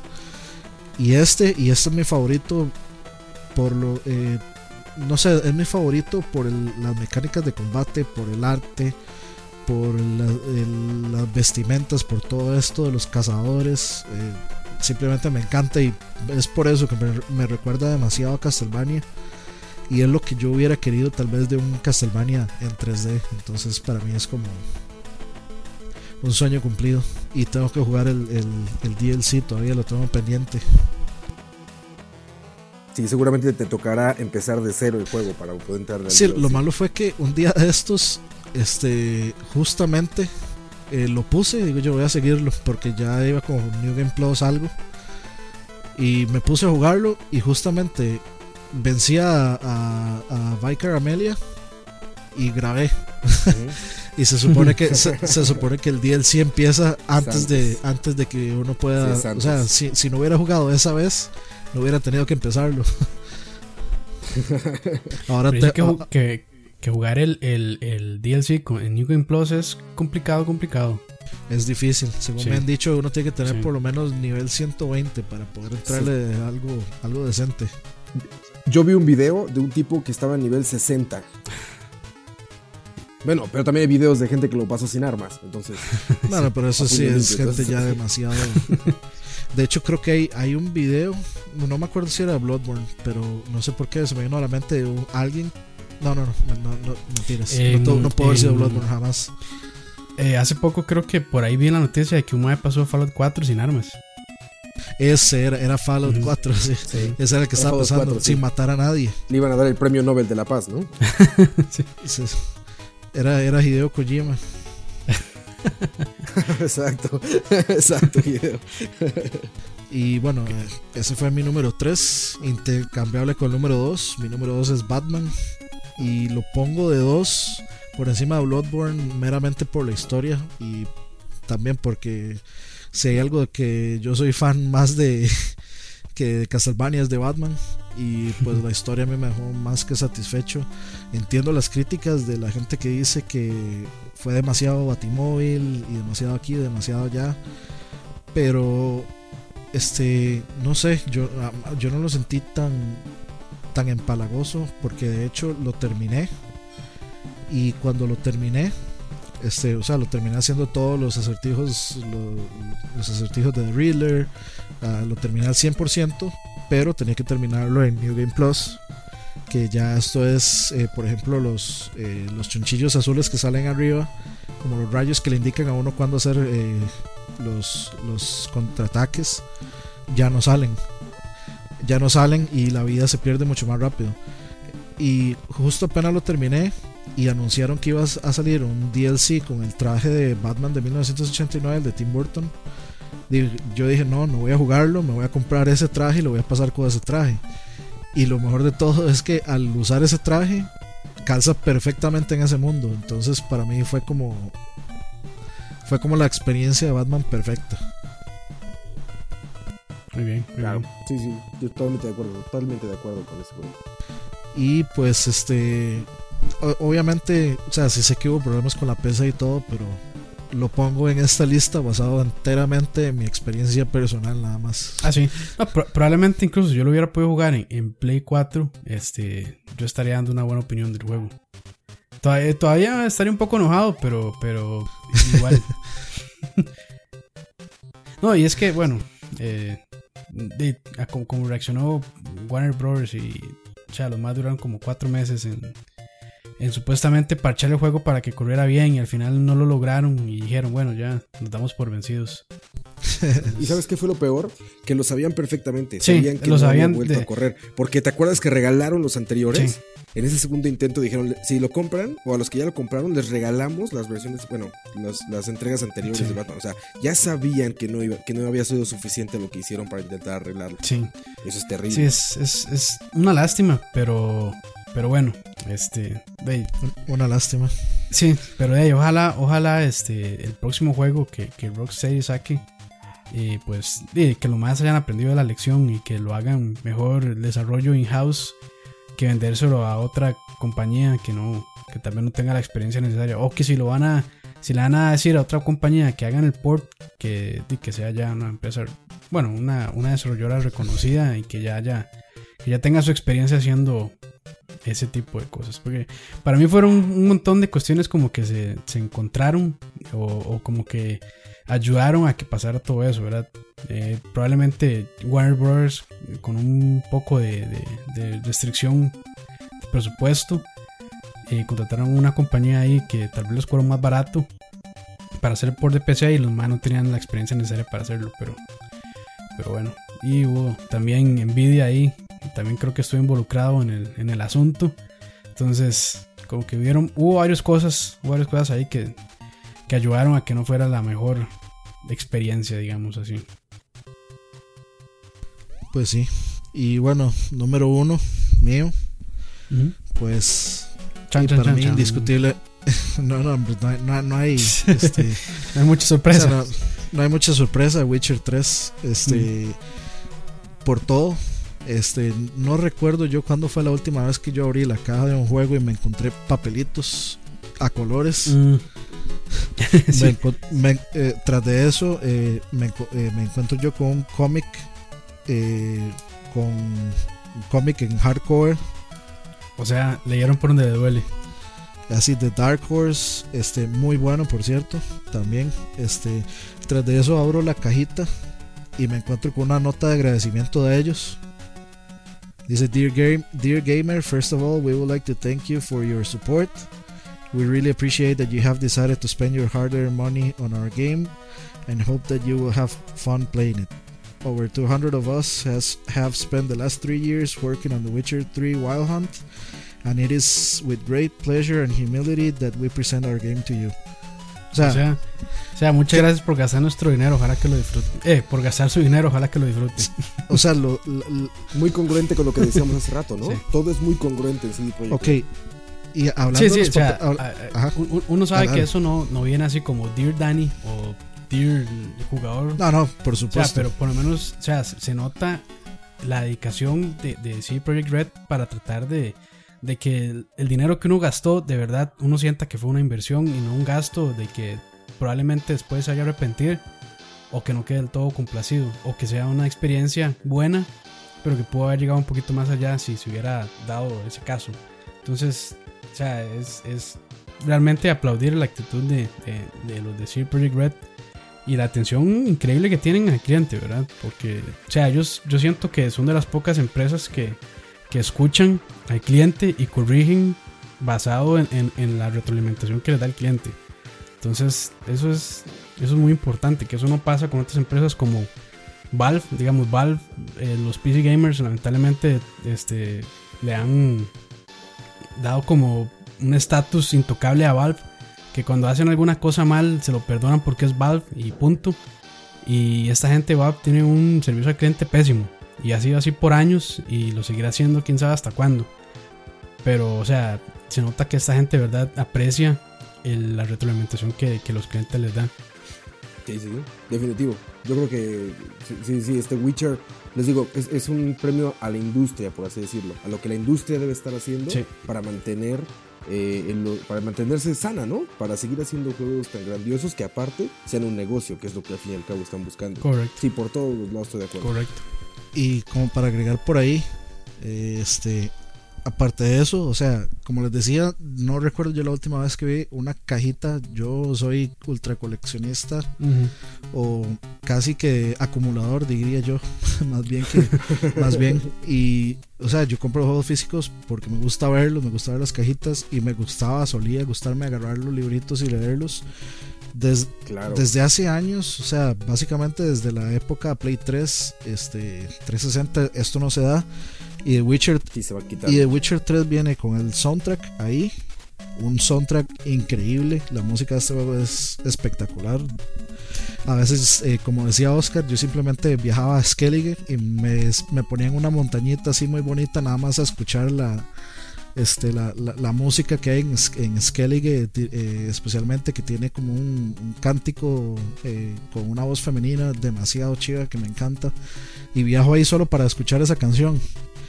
Y no solo eso, este, la gente de CD Projekt Red sabía que mm, los usuarios de PlayStation 4, muchos no teníamos idea de qué había pasado antes en The Witcher. Y incluyó un compendio que se llama The Witcher Universe, este, que explica eh, básicamente qué son los Ancient Times, este, races and peoples of the continent, este, quiénes son los Witchers, eh, el entrenamiento y cuál es el rol de ellos en la sociedad, el mejor Witcher que es Geralt of Rivia, eh, un poco de información sobre los amigos de Geralt, Dandelion, Sultan, Triss, Jennifer, Ciri. O sea, se, se- Lo un, contextualizaron. Sí, sí, hici- hicieron un paquete, casi un regalo y le dijeron, tome, este es, esto es nuestro bebé, conózcalo y ojalá lo disfrute. Y aquí un par de calcomanías con el, el, el lobo de, de, este, de la... Ah, sí, del lobo este. ¿no? Ajá. Y este, por último, algo que no puede faltar casi que en los juegos Open World, un mapa con un arte espectacular de, eh, de básicamente de, todo de todas las tierras. De Northern Realms. Entonces ahí viene Kaer Morhen, Oxenford, Novigrad, este, etcétera. Eh, un arte chivísima. Y todo eso, eh, si mal no recuerdo, ve- venía por el precio original. No tuve que pagar nada extra. O si tuve que pagar O sea, algo extra, fueron como 10 dólares. Que, que O sea, estuviera como compró la versión, digamos, normal o la especial, algo así. Es que yo creo que había unas. No, viene la normal, viene la normal. Yo, te- yo compré, les decía, la día 1 de PlayStation 4 y viene el mapa y vienen las estampas. Ajá. Ah, Es, es que eh, había, había otra versión. La versión de colección traía una estatua de Geralt eh, Ujú. peleándose con Ajá. peleándose con, con, Con un Griffin. grifo. Ajá. Esta, esta se puede decir como que es la segunda, la segunda versión. ah, ok. Y viene una cajita eh, bonita, etcétera, y viene con el cómic. Entonces, eh, digamos que es como era como el segundo tier y estaba el básico. Este este segundo era como 10 dólares más y bien que los vale. Como los tiers Y- de. Los tiers de Deus Ex. como los tier- como los tiers de Evolve. Sí. Fíjate, ahora que mencionas lo de la, lo de la cajita, que lo decías, estoy totalmente de acuerdo contigo. Yo también eh, suelo eh, juntar todo, todo eh, lo correspondiente a mi infancia. Entonces tengo muchas cajas de juegos y últimamente se ha ido quitando porque dejan de ser bonitas, ¿no? Pero la última que vi fue Super Mario Maker. Super Mario Maker, la caja es súper bonita. Cierto. Trae la captura de. Trae cuatro pantallazos atrás, como explicados. Y adentro, yo compré la versión normal. Y adentro trae el libro, este de arte que, que- de todo el juego. Este me pareció muy, muy bonito. Y, y sí, creo que es algo que hay que resaltar de esos juegos. O sea, que lo traigan es una experiencia bien diferente. Porque Bethesda, por ejemplo, lo hizo mal con Fallout. Porque en lugar de ponerte el mapa, puso este como póster de las habilidades. De, Ajá, de los el special. Este. Que sale, sí, que sale el Y creo que- Bald Boy. Ajá, el Baldwin, Ajá. exacto. Y pero y no es fea. Pero creo que hubiera sido mucho mejor tener un mapa con el arte muy acostumbrado de Fallout, el mapa de este, de este yermo, ¿no? ok, y, y, lo último que iba a decir como de Witcher es que de todos los juegos que yo he jugado así, RPGs, donde tengo que tomar decisiones, donde dependiendo de lo que diga, algo va a pasar. Yo creo que nunca un juego me había hecho puesto a pensar tanto lo que iba a decir como este, porque muchas veces lo que uno, eh, si uno quiere, digamos, por ejemplo, seguir el camino, entre comillas, bueno, el camino moralmente correcto, es muy fácil. Las opciones son como bastante obvias. En este uno tal vez toma una decisión que suena bastante moralmente correcta y termina afectándolo a uno terriblemente al, final o termina afectándolo a la persona al final, termina muriéndose alguien que uno no quería que se muriera. O sea, tiene, tiene consecuencias muy reales, muy reales en el sentido de que de que lo hace sentir a uno eso, que uno, aunque tenga las buenas intenciones, no siempre le va a salir todo bien. Entonces eso es una cosa que a mí me encantó de ese juego. Aparte de que, por ejemplo, tal vez estás haciendo una misión eh, principal, de pronto te encontrás un side quest y ese side quest resulta que se conecta con la misión principal por allá a las horas. Y entonces es como, e, esa, esa es la diferencia, digamos, de que tengo, que tiene Metal Gear con Witcher. Que todo tiene, todo tiene un propósito, todo tiene, todo suma todo suma a la experiencia. Sí, completamente. Y aunque tal vez, digamos, este, en los side quests, este, tal vez la decisión que usted tome no, no afecta eh, tantísimo como en la historia principal, por decirlo así, uno se siente que como que está por lo menos eh, influyendo en algo al, al, al, mundo en general. No es como, o sea, como como que está completamente separado o, no está contextualizado entre el mundo de Witcher, sino que como que todo se siente que está conectado, aunque no lo esté. Entonces, como que, como que e, e, en eso, en eso como que se invirtieron mucho tiempo en desarrollo para que el mundo abierto ¿verdad? se sintiera vivo y que lo que hacía Geralt al final, o sea, como que impactara de cierta manera al mundo, ya sea positiva o negativamente, aunque no estuviera afectando como es, por decir así, como ya el resultado final de la, de la historia. Entonces yo creo que eso también es muy muy interesante como ellos lo manejaron. Y es que es eso, digamos, uno sabe que realmente lo que anda buscando Geralt en este juego no hace que el mundo deje de girar, no es este como para el, digamos para el resto del mundo que, que bueno, al inicio uno sabe que hay una guerra y una guerra entre reinos y el, el, la, el, quest que tiene Geralt es un quest personal completamente que no a, a ninguno de los reyes les importa, excepto al, al, papá de Siri. Eh, pero aún así, digamos, él se concentra en, la, en ganar la guerra, mientras Geralt anda en eso. Y por ejemplo, Geralt anda, eh, se encuentra con, con misiones, digamos, relacionadas a la guerra. Que se, que se nota que tienen un impacto en eso, pero que el resto del mundo que está girando no, lo, afecta y lo cambia, pero a la vez es como, o sea, su, su quest no me interesa, necesito que me ayude esto. Sí, sí, por ejemplo, los, bueno, ya tal vez un, un poquito de spoiler, pero no muchísimo, es como las misiones del, del Bloody Baron, que son buenísimas. y el, ah, el personaje de ese más es, el más no es carismático, pero es demasiado chistoso. Y, y, y, a la vez triste todo lo que el mal le pasa y por qué le pasan las cosas. Entonces, este, eh, o sea, toda la historia de, de, Geralt se va desenvolviendo por Siri, pero en medio del camino, el más ayuda como que al como que el mundo sea un poco mejor, por decirlo así. Entonces, sí, sí. Y, sí, por ejemplo, digamos todas las misiones de Tris. También. Y todos los conflictos amorosos que tiene el madre también, que es un perrazo. Y los de Dandelion. sí, sí. Y la animación de todos esos conflictos amorosos también se le agradece. Sí. Ah, sí. Basta, basta ver el review de Conan O'Brien de, de, Witcher 3. Uh, buenísimo. claro, por supuesto. okay. Y bueno, ahí están, esos son mis cinco. Entonces ahora, para cerrar, le toca a Oscar. Ok, voy, voy con los míos. Entonces, de quinto, tengo a Metal Gear Solid 5. Eh, como ya habíamos mencionado, bueno, en mi caso, yo siento que es el mejor Metal Gear en cuestión de gameplay, con la peor historia. Eh, hay muchas cosas ahí que pasaron en la historia que, de no sé, como que fueron. Tal vez empezó un poco sólido y al final de, se fue como que diluyendo la historia y terminó eh, incompleta, porque así, eso fue lo que pasó. O sea, para mí la historia no, no se completó y tal vez en algún momento Konami decida vender esa otra parte o ese último capítulo o esa última misión como un, como un DLC. Hay que ver qué pasa.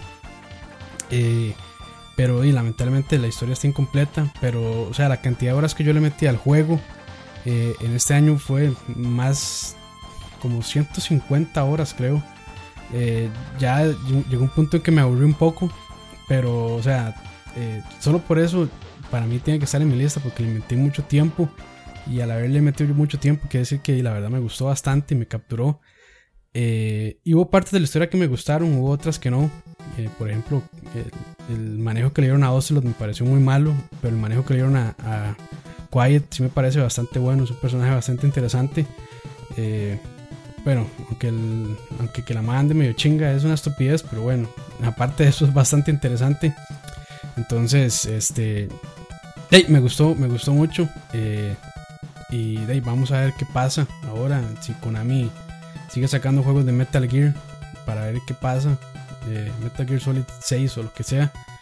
Eh, esperemos que no la caguen. Y lo más probable es que sí. Porque sin Kojima no hay Metal Gear. Pero bueno, eso ya es historia para, otro, para otra ocasión.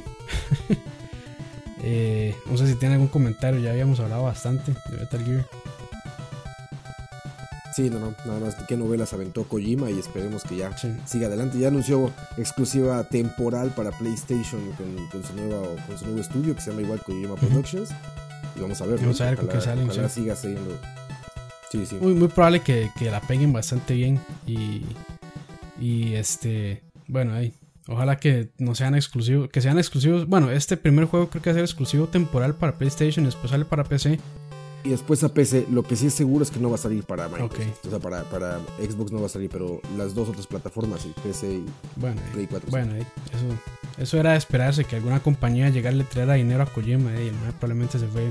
Sí. Me imagino que con Sony por que ser Phil japonés Spencer- y también eh, y por asuntos de dinero. Yo estoy seguro que Phil Spencer intentó tomar un vuelo y hablar con él antes. Sí, ¿eh? claro. Yo estoy seguro. Claro. Kojima, bueno, siempre, Kojima evidentemente- siempre ha expresado el amor que ese mal le tiene a Sony toda la vida.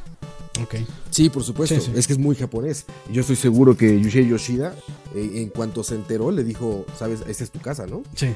Le haber dicho, aquí está, tienes, tienes todo lo que tiene PlayStation, ahí está a tu disposición para sacar tu nuevo juego. Ok. ¿No? Entonces, este, bueno, Ojalá, quién ojalá, sabe, ojalá quién sabe si para el VR. E3. ¿Mm?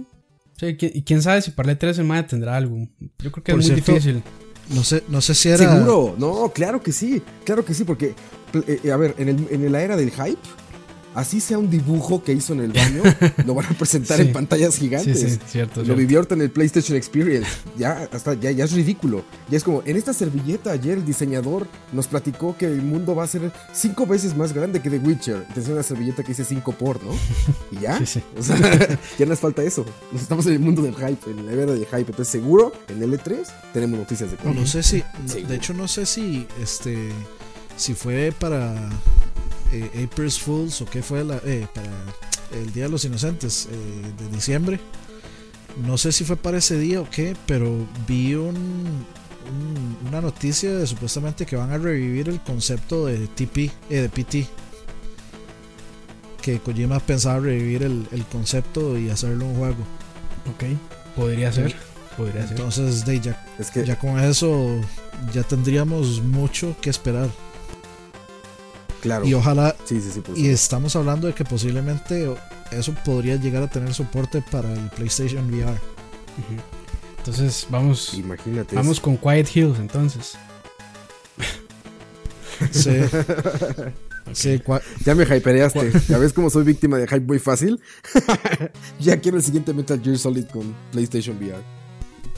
pues sí. Es muy, es muy probable, es muy probable. O sea, eh, ¿qué, qué mejor para venderle el, el VR a los usuarios de PlayStation que con un juego de Kojima. Yo creo que sería una decisión muy, muy inteligente por parte de Sony. Claro. Sí. Sí, sí, por todos lados. Porque aparte seguramente sería un buen juego. Sí, No sería nada más mecánico. sí, sí, de fijo que sí. Y bueno, ojalá que también puedan, puedan hacer el Fox Engine, pero Kojima Engine o lo que sea. sí, Que sigan haciendo motores para cada juego, ¿no? Motores exclusivos de juego. Sí. sí, lástima que los derechos del Fox Engine hayan quedado con, con, Konami. Porque al día de hoy para mí es el, el motor que mejor corre en cualquier plataforma y que se ve impresionante también. Pero bueno, lástima. lástima que y probablemente Konami no, no llegue a usarlo a todo su potencial o tal vez ni lo use. Entonces, lástima, pero bueno. En cuarto lugar tengo un juego eh, que salió, bueno, financiado por en un crowdfunding, creo que en, Kickstarter, que se llama Satellite, Satellite Rain.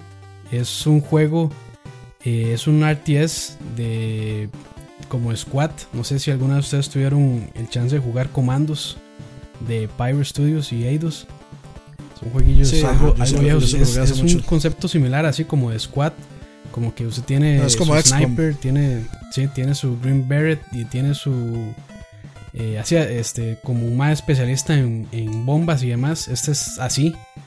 Eh, también como Squad, no tiene un infiltrator. Eh, tiene creo que un soldier, un hacker y no sé qué más.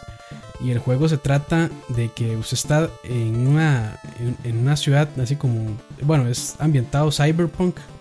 Entonces tiene un arte bastante interesante. Es como, como decir Deus Ex, la ciudad de Deus Ex, pero en una vista isométrica, así desde arriba.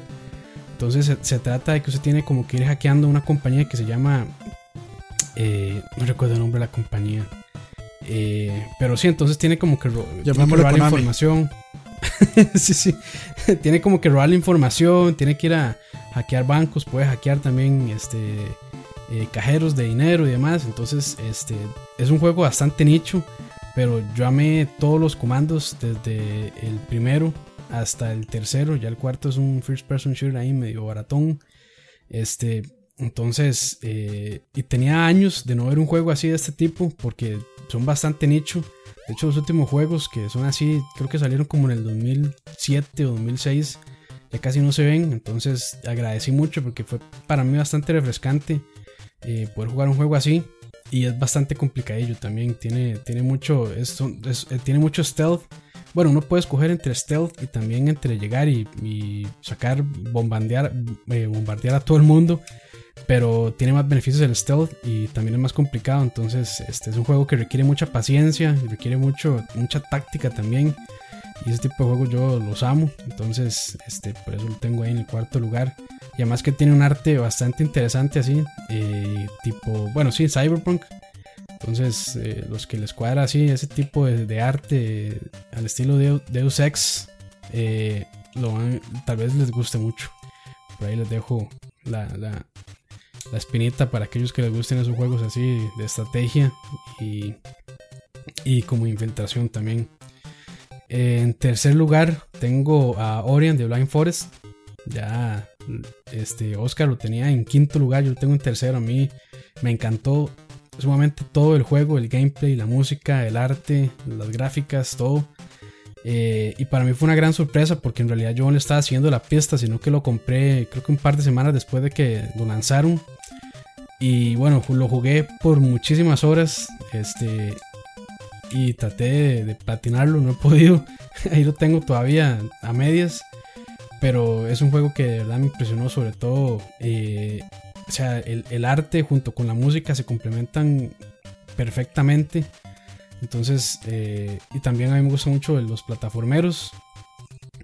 Y eh, también así, al estilo Metroidvania que uno tiene como que volverse a ciertos sectores ya después cuando tiene nuevas habilidades. Entonces eso, eso me gusta bastante, toda la parte de exploración. Y que también tiene enemigos ahí, tal vez no tan variados como uno quisiera, pero, pero sí, sí tiene ahí cierta, cierta dificultad del juego y hay que saber usar bien las, las, eh, las habilidades que le van que uno va desbloqueando para poder pasar digamos las diferentes puzzles o diferentes plataformas que tenga por ahí. Y bueno, eh, yo creo que se lo recomendaría a cualquier persona que tenga eh, PC y Xbox. Lástima de verdad que no esté en Play 4. porque di, muchísima más gente podría apreciar lo, lo, bueno que es este juego. Y creo que por ahí en los Game Awards también creo que ganó, no sé si habrá ganado algo, pero, pero sí. Arte, ¿no? Ganó creo que ganó arte, sí, y estaba nominado en otras categorías. Entonces creo que, aunque no mucha gente le tiene como que mucho respeto a los Game Awards, pero, pero para mí que esté ahí ya es, es, ya es por algo, ¿no? no es porque hayan pagado o lo que sea. Pero el juego es realmente bueno. No sé si tienen Sí, 100% recomendable. Sí, sí, recomendable al 100%. Yo creo que nadie se arrepentiría. Sí, sí, sí. Eh, no sé si quieren comentar algo más sobre el juego. Yo solo sé que. Bueno, yo, yo me iba a comprar un Xbox One o me iba a armar una PC. por este juego y por Cuphead. Cuando salga. Ah, ok. Claro, cuando salga. Sí, se ve maravilloso ese juego. Sí, sí. El arte se ve muy, muy. Pro, me, me recordó mucho a los, a los, a los dibujos de Félix el Gato. Exacto, o de, los primeros años de Disney. Sí, sí, sí. sí. estas vacas. De los 40, creo, cuando salía Mickey. De los 40, sí. Exacto, exacto. Sí, sí, se, ve que va a ser. O sea, el arte sí es algo que nunca había visto. Sí, súper, súper bueno se ve. Eh, en mi segundo lugar, y lo estuve debatiendo bastante entre si era el segundo o el tercero, pero lo dejé de segundo, Undertale. Más que todo porque, bueno, ya, probablemente lo haya, mencionado mucho. Hay gente que lo odia, hay gente que lo ama. Y yo soy uno de los que lo ama. Básicamente porque es un juego, bueno, si pudiera decir el, el final del juego, este, lo apreciaría mucho, pero no quiero hacer spoilers. Pero básicamente el juego de verdad reconoce, lo reconoce uno como gamer y le dice a uno, aquí está la decisión, es suya, usted decide qué hacer Usted decide si todo lo que hizo antes este, lo quiere dejar así o no. Eh, y además, eh, digamos, si, uno ve el arte, es de los juegos, se, ve tipo juego de 8 bits o, 16 bits. Como viejísimo. Fantasy de, Super Nintendo. 8, ¿no? Correcto, ajá. Exacto, exacto. Eh, Como Earthbound, de hecho. Correcto, de, hecho, de hecho tiene, tiene, mucho, tiene muchos, mucho de parecido con Earthbound eh, sobre todo un aspecto RPG. Pero lo que me gusta es que este juego le da a uno la potestad de verdad, lo respeto uno como gamer y hay maneras de, diferentes de jugarlo. Hay, un tip, hay una manera que es genocida, que es de mate a todo el mundo. Hay otro que es eh, pacifista, por decirlo así, que no mata a nadie.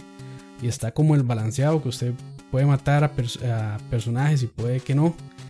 Pero lo más interesante de esto es que yo traté en un, en, un juego, bueno, en uno, en uno de, los, de, los, de los gameplays que hice, eh, maté a cierto personaje y después dije, que madre, no lo hubiera matado. Probablemente en, el futuro me iba a ayudar. Entonces lo que hice fue devolverme eh, a un save que tenía antes. Y el juego ya, incluso así, con un save viejo, el juego ya, había, ya sabía que yo había matado a ese personaje.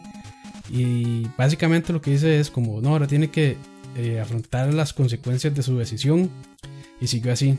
Entonces, o sea, es bastante. demasiado bueno. Es bastante interesante, sí. Sí, es bastante interesante, digamos, dependiendo de cómo usted lo juegue, el juego bloquea o desbloquea cosas que si usted eh, después decide devolverse y hacerlo de otra manera, el juego ya le dice, no, ya usted tomó esa decisión y salado, no puede, no puede arrepentirse. Así, así de duro es. eso, Entonces, me parece demasiado genial. Digamos, ya eso, me vendió, eso me vendió el juego completamente. Hay, hay juegos, digamos, que sí sus decisiones pesan, como por ejemplo The Walking Dead de Telltale, de Telltale. Pero si usted nada más llega y carga un save viejo, y usted deshace esa decisión que hizo y, sigue adelante, digamos, con lo, que, con lo que usted dice. Es que tal vez esta decisión que hizo no fue la mejor, entonces carga de nuevo y hace la decisión que quería y vámonos. En cambio, este, hay ciertas cosas que no. Y de hecho, este, lo vacilón de este juego es que uno, uno cree que si uno se va a genocida matando a todos es más difícil, pero en realidad, si usted lo decide ser pacifista sin matar a nadie, es más difícil que ser que siendo genocida. Entonces, eh, no hay que dejarse llegar, no hay que dejarse por las apariencias. Y además de que el juego es muy chistoso, o sea, el, el guion del juego es muy, muy, muy bueno, muy chistoso yo tenía ratos de que un juego no me hacía reír como este. Tiene varas demasiado chistosas, muchas referencias a memes de internet y cosas así. Entonces, de verdad, de verdad que vale la pena. No sé si ahorita eh, está en, consolas, creo que no, creo que ahorita solo está para PC. No, solo en PC. Pero dado el éxito que, tuvo, probablemente lo saquen para, para sí, Posiblemente ya, está, ya va a estar en negociaciones para que salgan algo. Sí, sí, es. Sí, algún port ahí. Una, una pregunta, este, viene, viene Oscar, ¿qué resolución viene el juego? Eh, man, vieras que cuando uno lo abre, lo abre en un cuadrito pequeño en la compu, pero uno le puede hacer full screen y creo que corre a 1080. A 1080, y seguro es 4.3, ¿no? Pero el proporción el aspecto sí es 4.3, no es 16.9. Ah, Sí. ok. Porque sí, yo, lo que más me llamó la atención, yo a mí me encanta, me gusta mucho el retro gaming y lo primero que vi fue eso, que precisamente que a nivel gráfico eh, sí mantenía las características, ¿no? Lo que pasa ahora es que los emuladores y todo esto, pues destrozan, Ah, sí. destrozan todo lo que viene en 8, 16 bits, ¿no? Lo alargan, lo saturan y demás. Y este me gustó mucho. Sí, este el no. gameplay que he visto grabado y todo, este no. me pareciera que, que me pareciera que era como 240p, no sé, o sea, se me hizo realmente muy, muy Sí, se ve, se ve muy. bien cuidado. es como muy pixel art, se así como muy pixelado. Eh, pero no, no pixelado feo. Como que ustedes tienen una bien, imagen de, no sé, como de 240p a 1080, ¿no? Sino que, digamos, lo estira, pero lo estira bien. Hace como un rescale bastante bueno. Bien escalado. Sí, entonces, pero si es a 4.3, entonces como que sí conservó ese aspecto de los monitores viejos, así cuadrados. Eh, pero eso, eso incluso no, no le quita nada al juego. Es, yo creo que es parte también de, de la atmósfera que ellos quisieron hacer.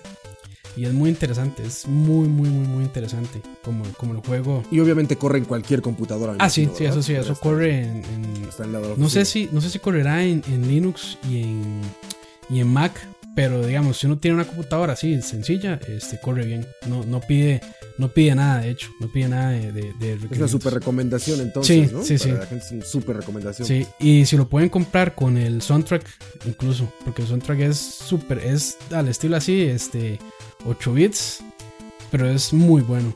Es como el soundtrack de, eh, de Shovel Knight, que fue muy bueno, muy, muy, muy bien trabajado. Buenísimo. Sí, muy bien trabajado. Sí, de Shovel Knight fue magnífico. Sí, es Y ese es otro buen ejemplo del, del escalado. Bueno, del pixel art bien tratado en HD. ¿no? correcto, correcto.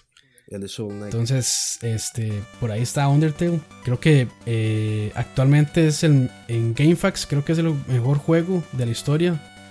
Según ellos, antes creo que estaba eh, Ocarina of Time y este juego el- este año le quitó el le quitó el trono como mejor juego de la historia. Y en Metacritic me parece que es como el, bueno, Metacritic no mucha gente lo respeta, pero igual mucha gente lo usa de referencia. Es el juego mejor rateado de PC al día de hoy, me parece. Fue. Entonces, sí. Es, es- es lo vacilón, o sea, es, es como irónico porque a veces di, uno asocia mucho PC Gamer por la cuestión gráfica y que es super 4K y los frames por segundo y no sé qué. Y un juego creo que corre a 30 frames por segundo y con un pixel art 15, así ¿no? de 16 bits, 8 bits, este, le quita lugar a todo lo demás. es como bastante irónico, pero este, muy muy merecido ese lugar. Y este, bueno, en primer lugar yo tengo a Witcher 3.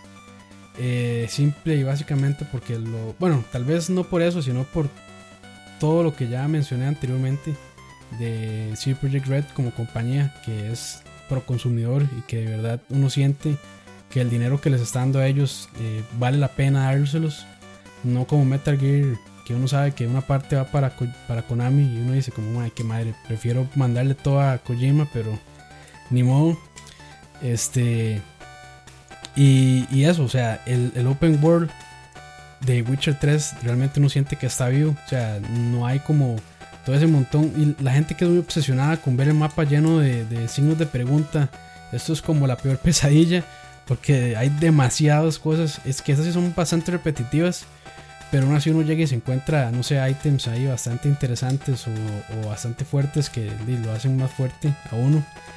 Entonces, como que ese tipo de cositas, ese tipo de detalles valen la pena y que esta gente se haya tomado todo el tiempo para, para verdad dar un producto de calidad y que toda la gente lo fuera a apreciar. Entonces, todo ese montón de detalles pequeños fue lo que me hizo tomar a mí la decisión de, de darle como el mejor juego de año, del año, en mi caso. Este, y aparte que también, eh, tal vez la versión de PC eh, no corría así como que perfecta, pero corría muy muy bien. Entonces es algo que también, este, de, con tantos casos que se han dado de que los ports para PC salen súper malos, ya uno como que tiene cierto, cierto miedo a, a incluso juegos AAA así de este estilo, como que uno dice, madre, saldrá bien, saldrá mal, que madre sale mal porque tal vez no lo va a poder disfrutar tanto como lo hubiera disfrutado si hubiera salido bien. pero ese juego este, corrió bastante bien desde un principio. Tal vez tenía pequeños bugs y glitches por ahí. Pero de poco a poco los han ido resolviendo y es algo que es digno de admirar, la verdad, que se hayan tomado el tiempo para que, para que no solo en PC, sino que también en Play 4 y en Xbox, 3, eh, en Xbox One corriera bien. Eh, entonces, este, eso es algo que yo de verdad eh, aprecio mucho cuando un port está bien hecho y que todo el mundo lo puede disfrutar de la misma manera. y, no sé qué más decir, la verdad es que tuve una experiencia tanto en gráficos, en música, en historia, en gameplay. Este, el juego es hasta cierto punto, bueno, yo tomé la mala decisión de, de, seguir el juego, bueno, de, jugar la expansión en New Game Plus y ha sido toda una pesadilla porque es dificilísimo. Cada 5 minutos tengo que estar cargando porque me matan, pero bueno. este, a los que les gustan los juegos difíciles, entrenle a la expansión en New Game Plus y, ojalá como un nivel 50, algo así, para que vean lo que es complicado, probablemente a nivel de un Dark Souls o, así. Entonces, eso también es interesante. Es un juego que, si uno quiere, lo puede, lo puede hacer difícil, lo puede hacer bastante fácil para nada más llegar y disfrutar la historia. Entonces, eso, esa fue mi lista. Yo sí iba, iba a agregarle algo ahí a, a Witcher, y es. Y es eso, que sí, Project Red, yo nunca había visto a gente tan humilde y que escuche tanto, al, o sea, que se note que están escuchando a la gente. Por ejemplo, este, durante un, no me acuerdo si fue un video de gameplay o, creo que el review, o no me acuerdo qué fue, de Angry Joe, el MAE menciona que a él le hacen falta, no me acuerdo, fue como un tweet o algo así, que él mencionó que a él le estaba haciendo falta, este, un baúl donde guardar cosas. Ah, sí, como un stash. Sí, que, hubiera un stash para guardar cosas, que uno no podía andar llevando tantas varas para arriba y para abajo, etcétera, etcétera. Y resulta que un, un, par de semanas después, pa, un parche con un stash para uno guardar cosas. O se quejaron, digamos, al principio el juego tenía como ciertos problemillas que uno no, digamos, tal vez necesitaba ver dónde estaba el marcador a donde uno tenía que ir y uno tenía que andar por todo el mapa buscándolo. Y ellos, le, ellos le agregaron un, digamos un botón para que, ajá, un botón para que para que de una vez se vaya donde está el este digamos el punto. O sea todos los updates que han sacado han sido optimizaciones eh, que realmente le, han dado un valor bastante agregado al juego y que, y, que viene de la comunidad que, sí, basado en la retroalimentación Correcto, que básicamente la comunidad ha dicho, hey, este, de, esta hora la verdad es que me parece bastante molesto porque no hacen algo así, así, así, ok. Par de, par de semanas después, pa, eso. Y aparte de eso, todo el update, todos los DLCs que han sacado gratis, este, o sea, ha, sido un montón, hay un montón de misiones gratis por ahí, este, trajes, un montón de cosas que normalmente a uno le van a cobrar gratis. Sí, y, cosméticas. Sí, y ahora el, el, DLC que sale pagado, mucha gente dice que esa está mejor que el juego. Sí, la expansión es muy buena. Entonces, o sea, dicen que el nivel de la expansión es increíble. Entonces. Es que es eso, o sea, antes, bueno, el concepto de, expansión como que se ha perdido un poco. De hecho, la última expansión buena que yo vi fue de XCOM, que se llama eh, Enemy Within, que realmente cambiaba el gameplay muchísimo. Y ese fue el último. Hasta este, hasta este que sacó Witcher que se llama. Hearts of Stone. Ese mismo, ese mismo, ajá. Que realmente es una expansión. Ellos dicen que es al menos 10 horas más de contenido. Imagínense, o sea, 10 horas. Que suena poco, o sea, que suena poco cuando lo comparas con un juego como, como The Witcher, porque son cientos de horas. Pero a ver, 10 horas son dos The Order, ¿no? 10 horas es un Uncharted. un Uncharted, exacto, un, Rise of the Tomb Raider. Correcto. O sea, 10 horas es, un juego de 60 a decir que es un Halo 5. Sí. Exacto, sí, exacto, exacto. Sí, que eso yo, yo eso no le diría a DLC, yo eso le diría expansión realmente. Es una expansión. ¿Y cuánto vale? Vale como 20 dólares, creo. 20 dólares, 20 dólares. De hecho, digamos, yo, yo no soy eh, pro Season Pass, pero a mí me gustó tanto, o sea, la actitud de Sir Project Red con, con el cliente que yo dije, mal, voy a comprar el Season Pass para que, como forma de agradecimiento, digamos, de mi parte a ellos para que tengan un dinero ahí extra, que no es nada en realidad. Pero hey, por lo menos para que de, cierta manera agradecerles a ellos. Y yo sé que la próxima expansión que se llama Blood and Wine, creo, va a estar bastante buena también. Seguramente. esto se podría resumir todo en más CD Projekt Red menos EA. Correcto. Pues sí. Pues sí, no, y, de hecho, o sea, eso fue lo bueno de que, de que ganara CD Projekt Red en los, los eh, Game of the Year y que lo que lo ganara en esta, en esta cosa, bueno, en la entrega de premios, porque para mí es como un golpe de reconocimiento eh, de la gente, porque pues, o sea, en, esto tiene mucho que ver el voto de la gente. Y pues ese es como ya el, el grito al aire, como que estamos cansados de esto y es esto lo que queremos. Entonces, para mí, si no ganaba, The Witcher 3 tenía que ganar ese, ese Game of the Year por esas razones, para, para representar lo que realmente siente el consumidor y no, no lo que es la industria. Correcto. Sí, y, te, pero también a, la par, digamos, lo que es la industria, porque también le deja saber a los desarrolladores que pueden invertir en proyectos, o sea, que no son GTA y todos, o que no es un proyecto que va a tirar tu estudio, ¿no? O sea, que dices, a este le pego, o vendo 100 millones de copias y le pego porque todo lo que me está costando, o este, mejor hago un, un jueguito simple, ¿no? Que sea free to play y ahí por microtransacción me la voy llevando. Este es un perfecto ejemplo de la mitad. O sea, de lo que puede ser un presupuesto moderado para la industria y que puede ser un mega hit a nivel de ventas y de gusto de la gente, ¿no? Correcto. Completamente. Completamente, sí. Y bueno, no sé si, si quieren agregar algo más. Tenemos que anunciar una sorpresita por ahí, entonces ya casi, ya casi. No, no, pues, pues ya estamos bastante de acuerdo y hablamos bastante de los cinco juegos.